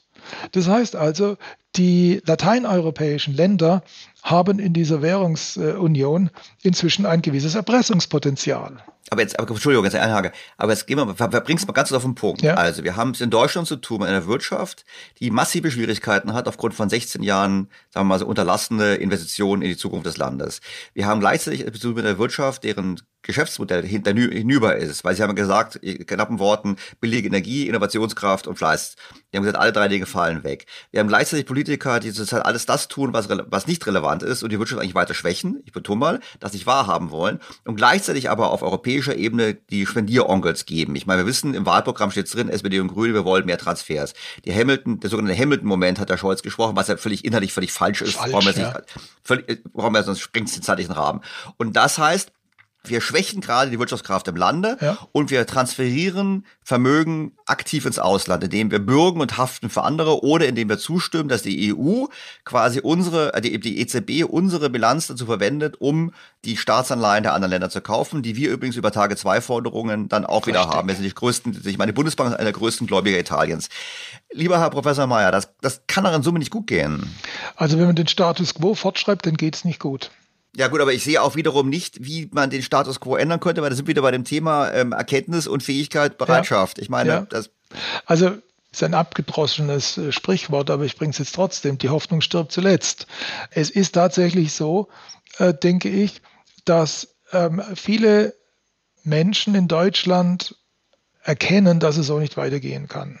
Und äh, meine These ist halt, diese Erkenntnis muss jetzt noch hier in der Berliner Blase ankommen. Es muss noch genügend Druck aufgebaut werden, dass sich noch was tut. Wenn wir dieses Gespräch in fünf Jahren nochmal führen äh, werden dürfen, dürfen ähm, dann können wir vielleicht äh, eher sagen, jetzt ist es zu spät. Ich würde entgegenhalten und würde sagen, Sie haben den richtigen Spruch, die Hoffnung stirbt zuletzt. Ich kenne den Spruch aus dem Englischen, das heißt, Hope is not a strategy. Also Hoffnung ist keine Strategie. Und, ja. So, und deshalb würde ich jetzt sagen, jetzt gehen wir mal weiter. Jetzt bin ich mal realistisch und sage, ich persönlich glaube nicht, dass wir in den nächsten paar Jahren den Politikwechsel in Deutschland bekommen haben wollen. So, bin ich skeptisch. Gleichzeitig glaube ich nicht, dass die Franzosen morgen plötzlich anfangen zu sparen. Ich glaube nicht, dass Elena plötzlich morgen anfangen zu sparen. Im Gegenteil, ich glaube, wir werden immer mehr reingezogen in die Schulden- und Transferunion und die EZB wird das finanzieren. Wenn die EZB, wenn die auf EU-Ebene und Bundesverfassungsgericht hat ja auch gesagt, alles super und so weiter. Ich weiß nicht, ob Sie es gelesen haben, der, der Richter Müller hat das Einzige dagegen. Minderheitsvotum gemacht, was gut war war, aber alle anderen haben gesagt, das ist alles fein. Sie haben immer früher gesprochen und einen öffentlichen Artikel geschrieben, wir kriegen die Liralisierung des Euros. Ich meine, jetzt beschreiben Sie doch mal die Zukunft, die wir dann haben, was es für uns bedeutet. Und dann am Schluss können wir gleich drüber sprechen. Wir machen zwar keinen Anlage-Podcast, aber eigentlich die Frage, welche Schlussfolgerung ziehen wir eigentlich daraus? Aber nochmal, was ist die, was ist das realistische Szenario? Nicht die Hoffnung, sondern was ist das realistische Szenario, auf was wir uns einstellen müssen? Wir haben, glaube ich, schon mal darüber gesprochen, dass ich natürlich äh, ähm, die Zukunft als sehr offen betrachte und äh, mich der Zukunft annähere, indem ich versuche, bestimmte Narrative von der Vergangenheit bis zur Gegenwart zu identifizieren und dann nach vorne äh, zu verlängern. Und da gibt es natürlich immer konkurrierende Narrative. Äh, ich vertrete auch die These, dass der Markt ähm, im Spiel Wettkampf der Narrative funktioniert, ne, wie man es in dem Finanzmarkt. Das nur am, am, Rande. Wenn ich mir jetzt also das so anschaue, äh, da kann ich halt zwei Narrative erkennen. Ähm, das eine Narrativ ist tatsächlich, wir schaffen es. Warum verfolge ich das noch überhaupt? Olaf Scholz hat mich überrascht mit seiner Zeitenwende-Rede. Hätte ich ihm nie zugetraut. Hätte ich Merkel auch nicht zugetraut. Vor allem Merkel nicht zugetraut. Vielleicht gibt es ja noch eine Überraschung. Also ich würde das Szenario jetzt nicht gleich auf Null setzen. Es gibt das andere Szenario. Man kann natürlich darüber streiten, welches ist das Referenzszenario, welches ist das Alternativszenario. Sie betrachten wahrscheinlich das zweite Szenario, auf das ich jetzt komme, als das äh, Referenzszenario. Und äh, das, denke ich, beschreibt eigentlich einen graduellen Niedergang, der es schon eingesetzt hat und der sich jetzt fortsetzt. So was heißt das? Äh, das heißt, wir schaffen es nicht, äh, den äh, technologischen Anschluss an die USA zu kriegen. Wir sind schon zurückgefallen. Wir schaffen es nicht, die Produktivität, das Produktivitätswachstum aufrechtzuerhalten, sodass wir Schritt für Schritt zurückfallen. Und äh, Sie hatten es ja schon erwähnt, äh, ich schaue mir Italien äh, sehr intensiv an auch weil ich Teilzeitresident äh, Resident in Italien bin, aber auch weil es eine spannende, spannende Situation ist, wo man sieht, dass Italien äh, seit 15 Jahren nicht mehr wächst. Das Pro-Kopf-Einkommen geht nicht mehr nach oben.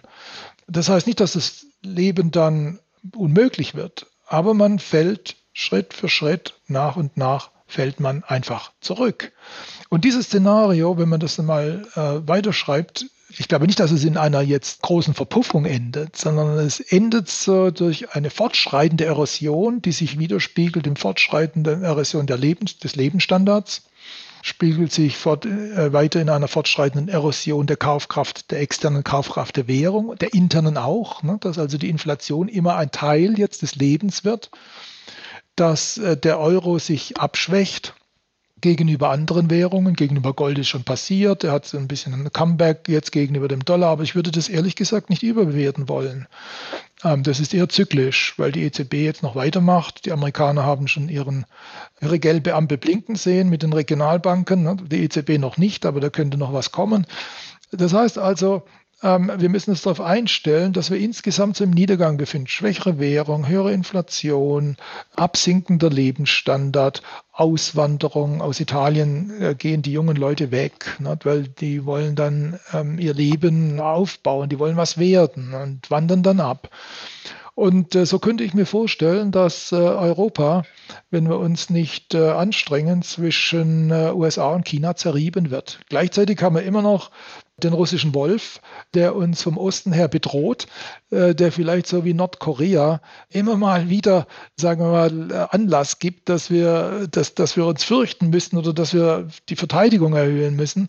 Also in diesem Szenario hat Europa sehr schlechte Karten. Ich würde den Migrationsdruck noch erwähnen, weil ich glaube, demografisch ist ja Russland, haben Sie auch schon angesprochen, nicht so, auch nicht so toll. Das heißt, der russische Wolf wird immer richtig so nach Europa einmal schier wird er nicht können, da wird die Kraft fehlen. Aber ich glaube, wir haben den Migrationsdruck, haben wir auch noch aus dem Nahen Osten, am Mittleren Osten, das kommt auch hinzu. Äh, wichtiger Punkt, wichtiger Punkt, denn wir dürfen ja nicht vergessen, dass wir ähm, der direkte Nachbar sind eines Kontinents, in dem äh, über eine Milliarde Menschen leben unter Umständen, die immer schwieriger werden.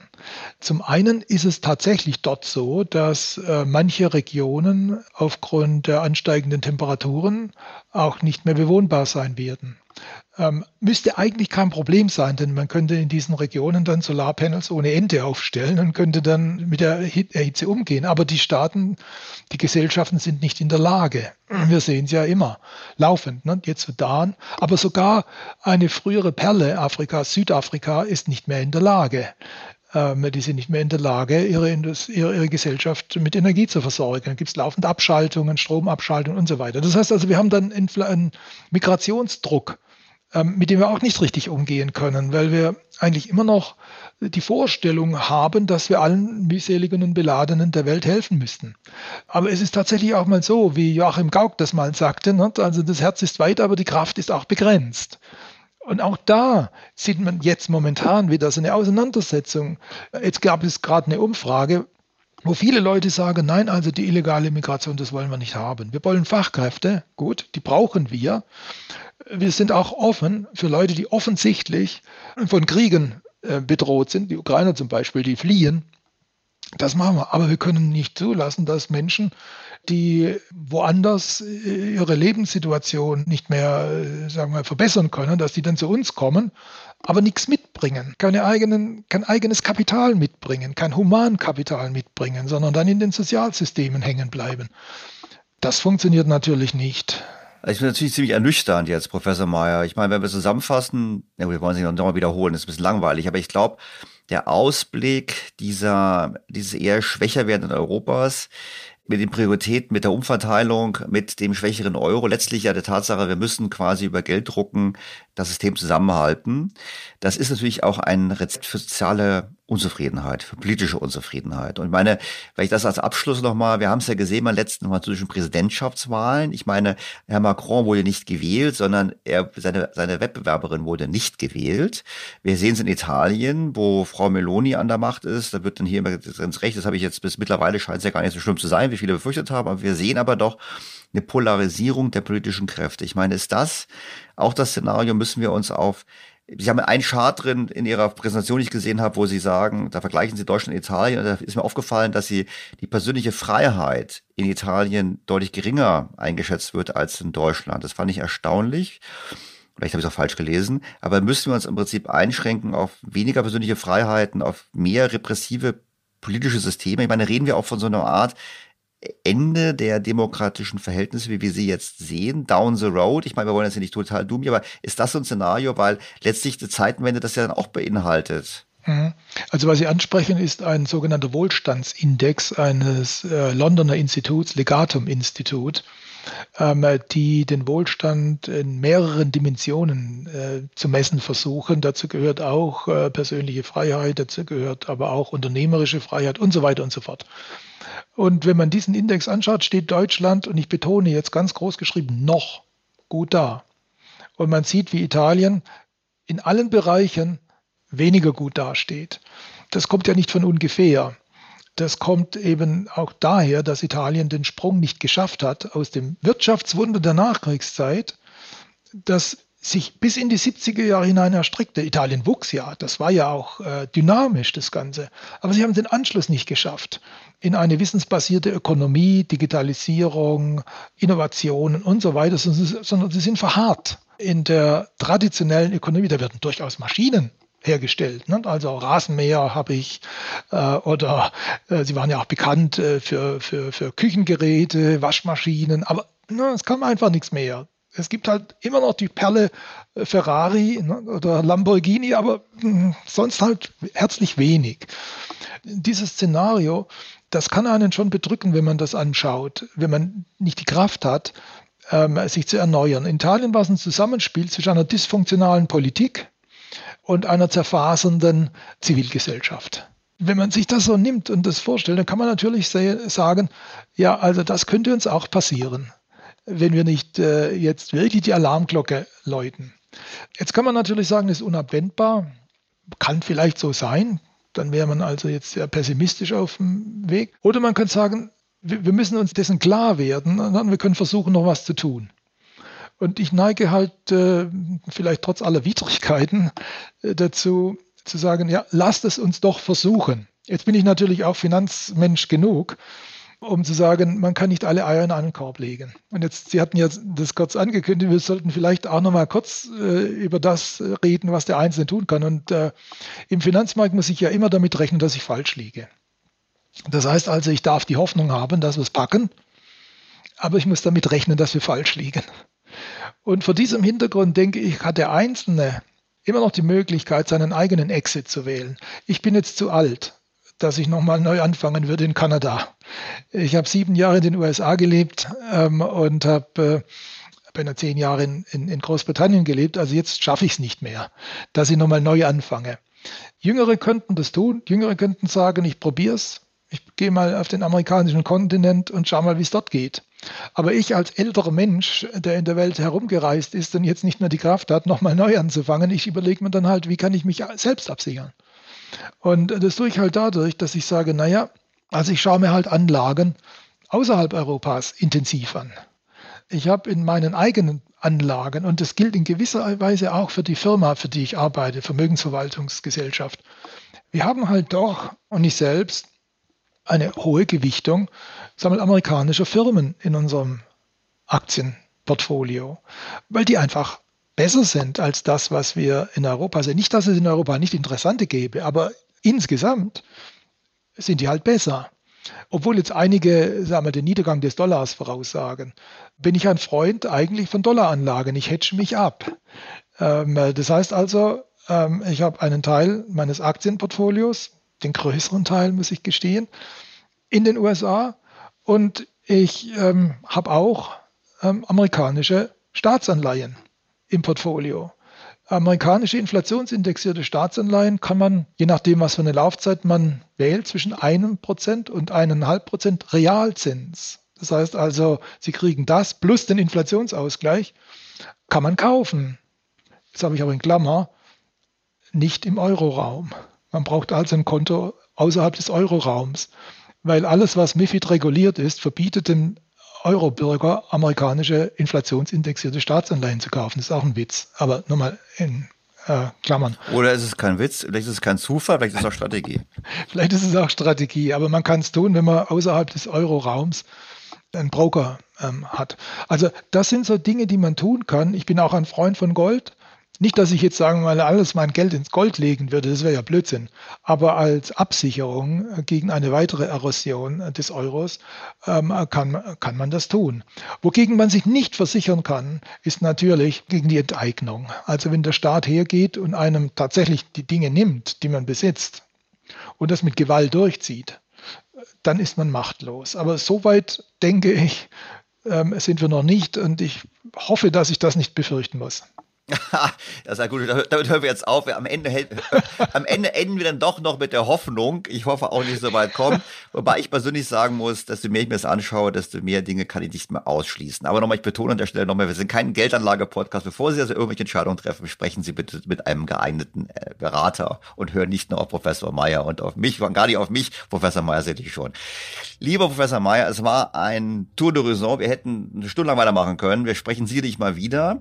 Ich teile Ihre Hoffnung und ich habe den starken Wunsch, dass Ihre Hoffnung in Erfüllung geht, dass wir einen Politikwechsel schaffen und dass wir die Kraft haben, eine Agenda 2030 nicht nur zu erarbeiten, sondern auch umzusetzen. Vielen Dank. Bitteschön.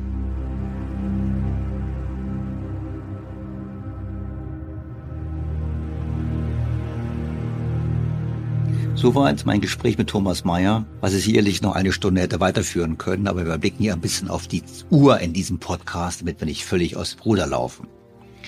Thomas Mayer hat gesagt, als wichtige Aussage, wir haben zwei Möglichkeiten. Weggehen oder mitwirken, dass es besser wird. Und er hat dann gesagt, er ist zu alt und ich würde mich da wahrscheinlich auch anschließen, wir sind zu alt, um wegzugehen. Also versuchen wir mitzuwirken, dass es besser wird. Er auf seine Art und Weise und ich mit diesem Podcast. Das Problem, was ich jetzt sehe, ist, dass die Politik meines Erachtens die Herausforderung, vor der wir stehen, noch immer nicht erkannt hat. Anders kann ich nämlich nicht verstehen, was für Themen unsere politischen Diskussionen nach wie vor dominieren. Dabei liefert der Krieg in der Ukraine der Politik eigentlich das ideale Argument, um von der eigenen Misswirtschaft abzulenken und die erforderlichen drastischen Maßnahmen zur Sicherung unseres Wohlstands einzuleiten. Man könnte immer sagen, der böse Putin war es, obwohl es eigentlich hausgemacht war. Doch leider sieht es nicht danach aus, als ob die Regierung diese Chance ergreifen würde. Und die Opposition fordert es auch nicht, muss man dazu sagen. Im Gegenteil. Es sprechen alle Anzeichen dafür, dass die bisherigen Fehler nicht nur nicht korrigiert werden, sondern eine weitere Verschlechterung eintritt. Ein paar Beispiele. Ja, der Bundeswehr wurde ein einmaliges Sondervermögen von 100 Milliarden Euro verschafft, um die größten Lücken zu schließen. Aber in der Finanzplanung erreichen wir weiterhin das 2%-Ziel der NATO nicht. Es gibt Leute, die vorrechnen, dass es Jahrzehnte dauern dürfte, bis wir bei dem jetzigen Tempo überhaupt wieder eine funktionsfähige Armee bekommen. Anderes Beispiel. Ungeachtet der Bedeutung der globalen Märkte für ein exportorientiertes Land wie Deutschland stellt die Bundesregierung diese globalen Märkte immer wieder in Frage. Die wertebasierte Außenpolitik ist nicht geeignet, deutsche wirtschaftliche Interessen durchzusetzen. Der Sozialstaat den Schröder noch modernisieren wollte und zum Teil auch getan hat. Der Sozialstaat bleibt trotz eines bereits 2019 erreichten absoluten und relativen Rekordes, also relativ zum Bruttoinlandsprodukt, an Ausgaben völlig tabu. Wenn überhaupt, werden immer höhere Sozialbeiträge gefordert oder Bundeszuschüsse für die Rente. Das jüngste Beispiel sind die deutlich steigenden Beiträge zur Krankenversicherung. Und natürlich auch die Anhebung der Beitragsbemessungsgrenze. Bei der Rentenversicherung, die angesichts des demografischen Wandels dringend saniert werden muss, bleibt die Bundesregierung beim Kurs des Augen zu und durch. Wir erinnern uns an Olaf Scholz, der sich echte Experten wünscht, um über die Rente zu diskutieren, weil er die nicht mag, die ihm vorrechnen, dass es schlichtweg mathematisch nicht aufgeht. Mit Blick auf Europa bleibt die Regierung bei dem im Koalitionsvertrag formulierten Primat der EU. Grüne und SPD plädieren deutlich und lautstark für einen weiteren Ausbau der Schulden- und Transferunion und damit eine erhebliche Belastung der hiesigen Wirtschaft und Steuerzahler. Und Energiepolitik, was soll man dazu sagen? Hier wird die Wahrheit in der Kommunikation auf den Kopf gestellt. Nicht der Ausstieg aus der Kernenergie soll den hohen Preisen schuld sein. Im Gegenteil, es wurde sogar vorher gesagt, die Preise würden dann sinken. Das hat keiner anderer gesagt als Karin Göring-Eckardt. Weniger Angebot führt zu sinkenden Preisen. Das ist das Niveau der Diskussion in Deutschland. Die Liste dieser Themen, wo man offensichtlich die Realität verleugnet, ließe sich beliebig verlängern. Reformen? Die Bereitschaft zu Reformen, vor allem zum Umsteuern der Energiepolitik, fehlt im Unterschied zu früheren Krisensituationen völlig. Schulterzuckend verkündet der zuständige Wirtschaftsminister, dass wir alle ärmer werden, um dann, statt etwas dagegen zu unternehmen, die sich daraus zwangsläufig ergebende Reformagenda komplett zu ignorieren. Praktischerweise hat sich diese Regierung ja bereits vor dem Ukraine-Krieg im Jahreswirtschaftsbericht von dem Ziel der Wohlstandsmehrung verabschiedet und stattdessen immerhin 33 Ziele aufgenommen, von denen man schon irgendwelche Ziele wie Inklusion und so weiter erreichen wird. Dahinter steht natürlich eine tief sitzende Wachstumsskepsis der führenden Akteure. Die glauben, die ernsthaft glauben, nur mit weniger Wirtschaftsleistung und sinkendem Konsum sei das Klima zu retten. Man könnte auch sagen, sie haben alle Ulrike Hermann gelesen. Wer so denkt, der sieht den Verlust an Industrie und Arbeitsplätzen vielleicht gar nicht mal so negativ. Und so ist die Agenda der Regierung eine andere. Statt das Land fit zu machen im Rahmen einer Agenda 2030, werden rückwärtsgerichtete Themen abgearbeitet, die bestenfalls keine Auswirkung auf die Attraktivität des Standorts haben in der Praxis aber meistens eine negative. Hinzu kommt eine immer ausgeprägtere Neigung, trotz der offensichtlichen Fehler der Vergangenheit, immer mehr steuernd in die Wirtschaft einzugreifen. Die an dieser Stelle immer wieder zitierte Interventionsspirale. Und die Bürger? Nun, wir scheinen das alles achselzuckend hinzunehmen.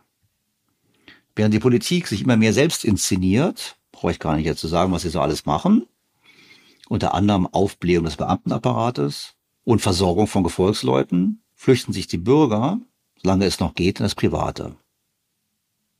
Vermutlich ist es eine Kombination aus gleichgültiger Resignation und der unbegründeten Hoffnung, dass es doch irgendwie gut gehen wird. Das hat Thomas Mayer auch angesprochen. Ich kann das kein Kölnerisch, aber wie er gemeint hat, sagt er dem Motto, ja, ja, es ist früher mal gut gegangen, es wird schon wieder gut gehen. Und genau hier liegt die große Gefahr. Denn es gibt einen entscheidenden Unterschied zu früheren Krisen in Deutschland. Und das ist die Demografie. Vor 20 Jahren, aber auch noch vor 10 Jahren, war Deutschland am Höhepunkt der demografischen Entwicklung. Beginnend mit diesem Jahrzehnt beginnt die Generation der Babyboomer in Rente zu gehen und der Fachkräftemangel ist eklatant und wird sich noch dramatisch verschärfen. Zuwanderung wird dieses Problem nicht lösen, vor allem dann nicht, wenn man weiterhin nicht auf die Qualifikation der Migranten achtet. Erforderlich sind dringend Reformen des Rentensystems mit dem Ziel der Verlängerung der Lebensarbeitszeit. Wir brauchen mehr Anreize zur Arbeitsaufnahme über geringere Steuern und Abgabenlasten und wir brauchen eine Qualifikationsoffensive, vor allem mit Blick auf die Zuwanderer und deren Kinder. Nochmal, dass über 2,6 Millionen junge Menschen keine Berufsausbildung haben, ist ein Desaster. Da das nicht kommt, werden sich die Verteilungskonflikte in den kommenden Jahren massiv verschärfen. Und noch mehr Unternehmen dürften vor diesem Hintergrund ihre Produktion ins Ausland verlagern oder wegen Nachfolgeproblemen ganz aufgeben. Was wir erleben in Deutschland und nicht wahrhaben wollen, ist eine existenzielle Krise unseres bisherigen Geschäftsmodells. Das hat uns erheblichen Wohlstand beschert und der Politik die Mittel gegeben, mehr oder weniger sinnvolle Projekte zu verfolgen. Früher konnten wir uns noch sanieren. Diesmal fehlt es an der Erkenntnis, an der Bereitschaft, an der Kraft und vermutlich auch an den Voraussetzungen für einen erfolgreichen Neustart. Und wenn die Erkenntnis kommt, fürchte ich, wird es wohl zu spät sein. Also, wir haben die Wahl zwischen Agenda 2030 oder wirklich dem K.O.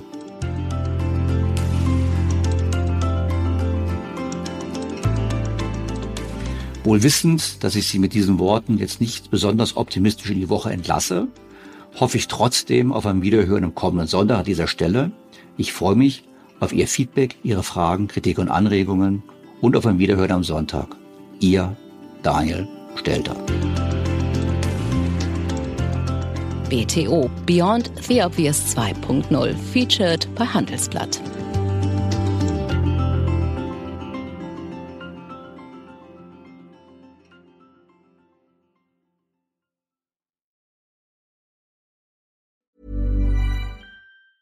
Hey, it's Danny Pellegrino from Everything Iconic. Ready to upgrade your style game without blowing your budget? Check out Quince. They've got all the good stuff shirts and polos, activewear, and fine leather goods, all at 50 to 80% less than other high end brands. And the best part? They're all about safe, ethical, and responsible manufacturing. Get that luxury vibe without the luxury price tag. Hit up quince.com slash upgrade for free shipping and 365 day returns on your next order. That's quince.com slash upgrade.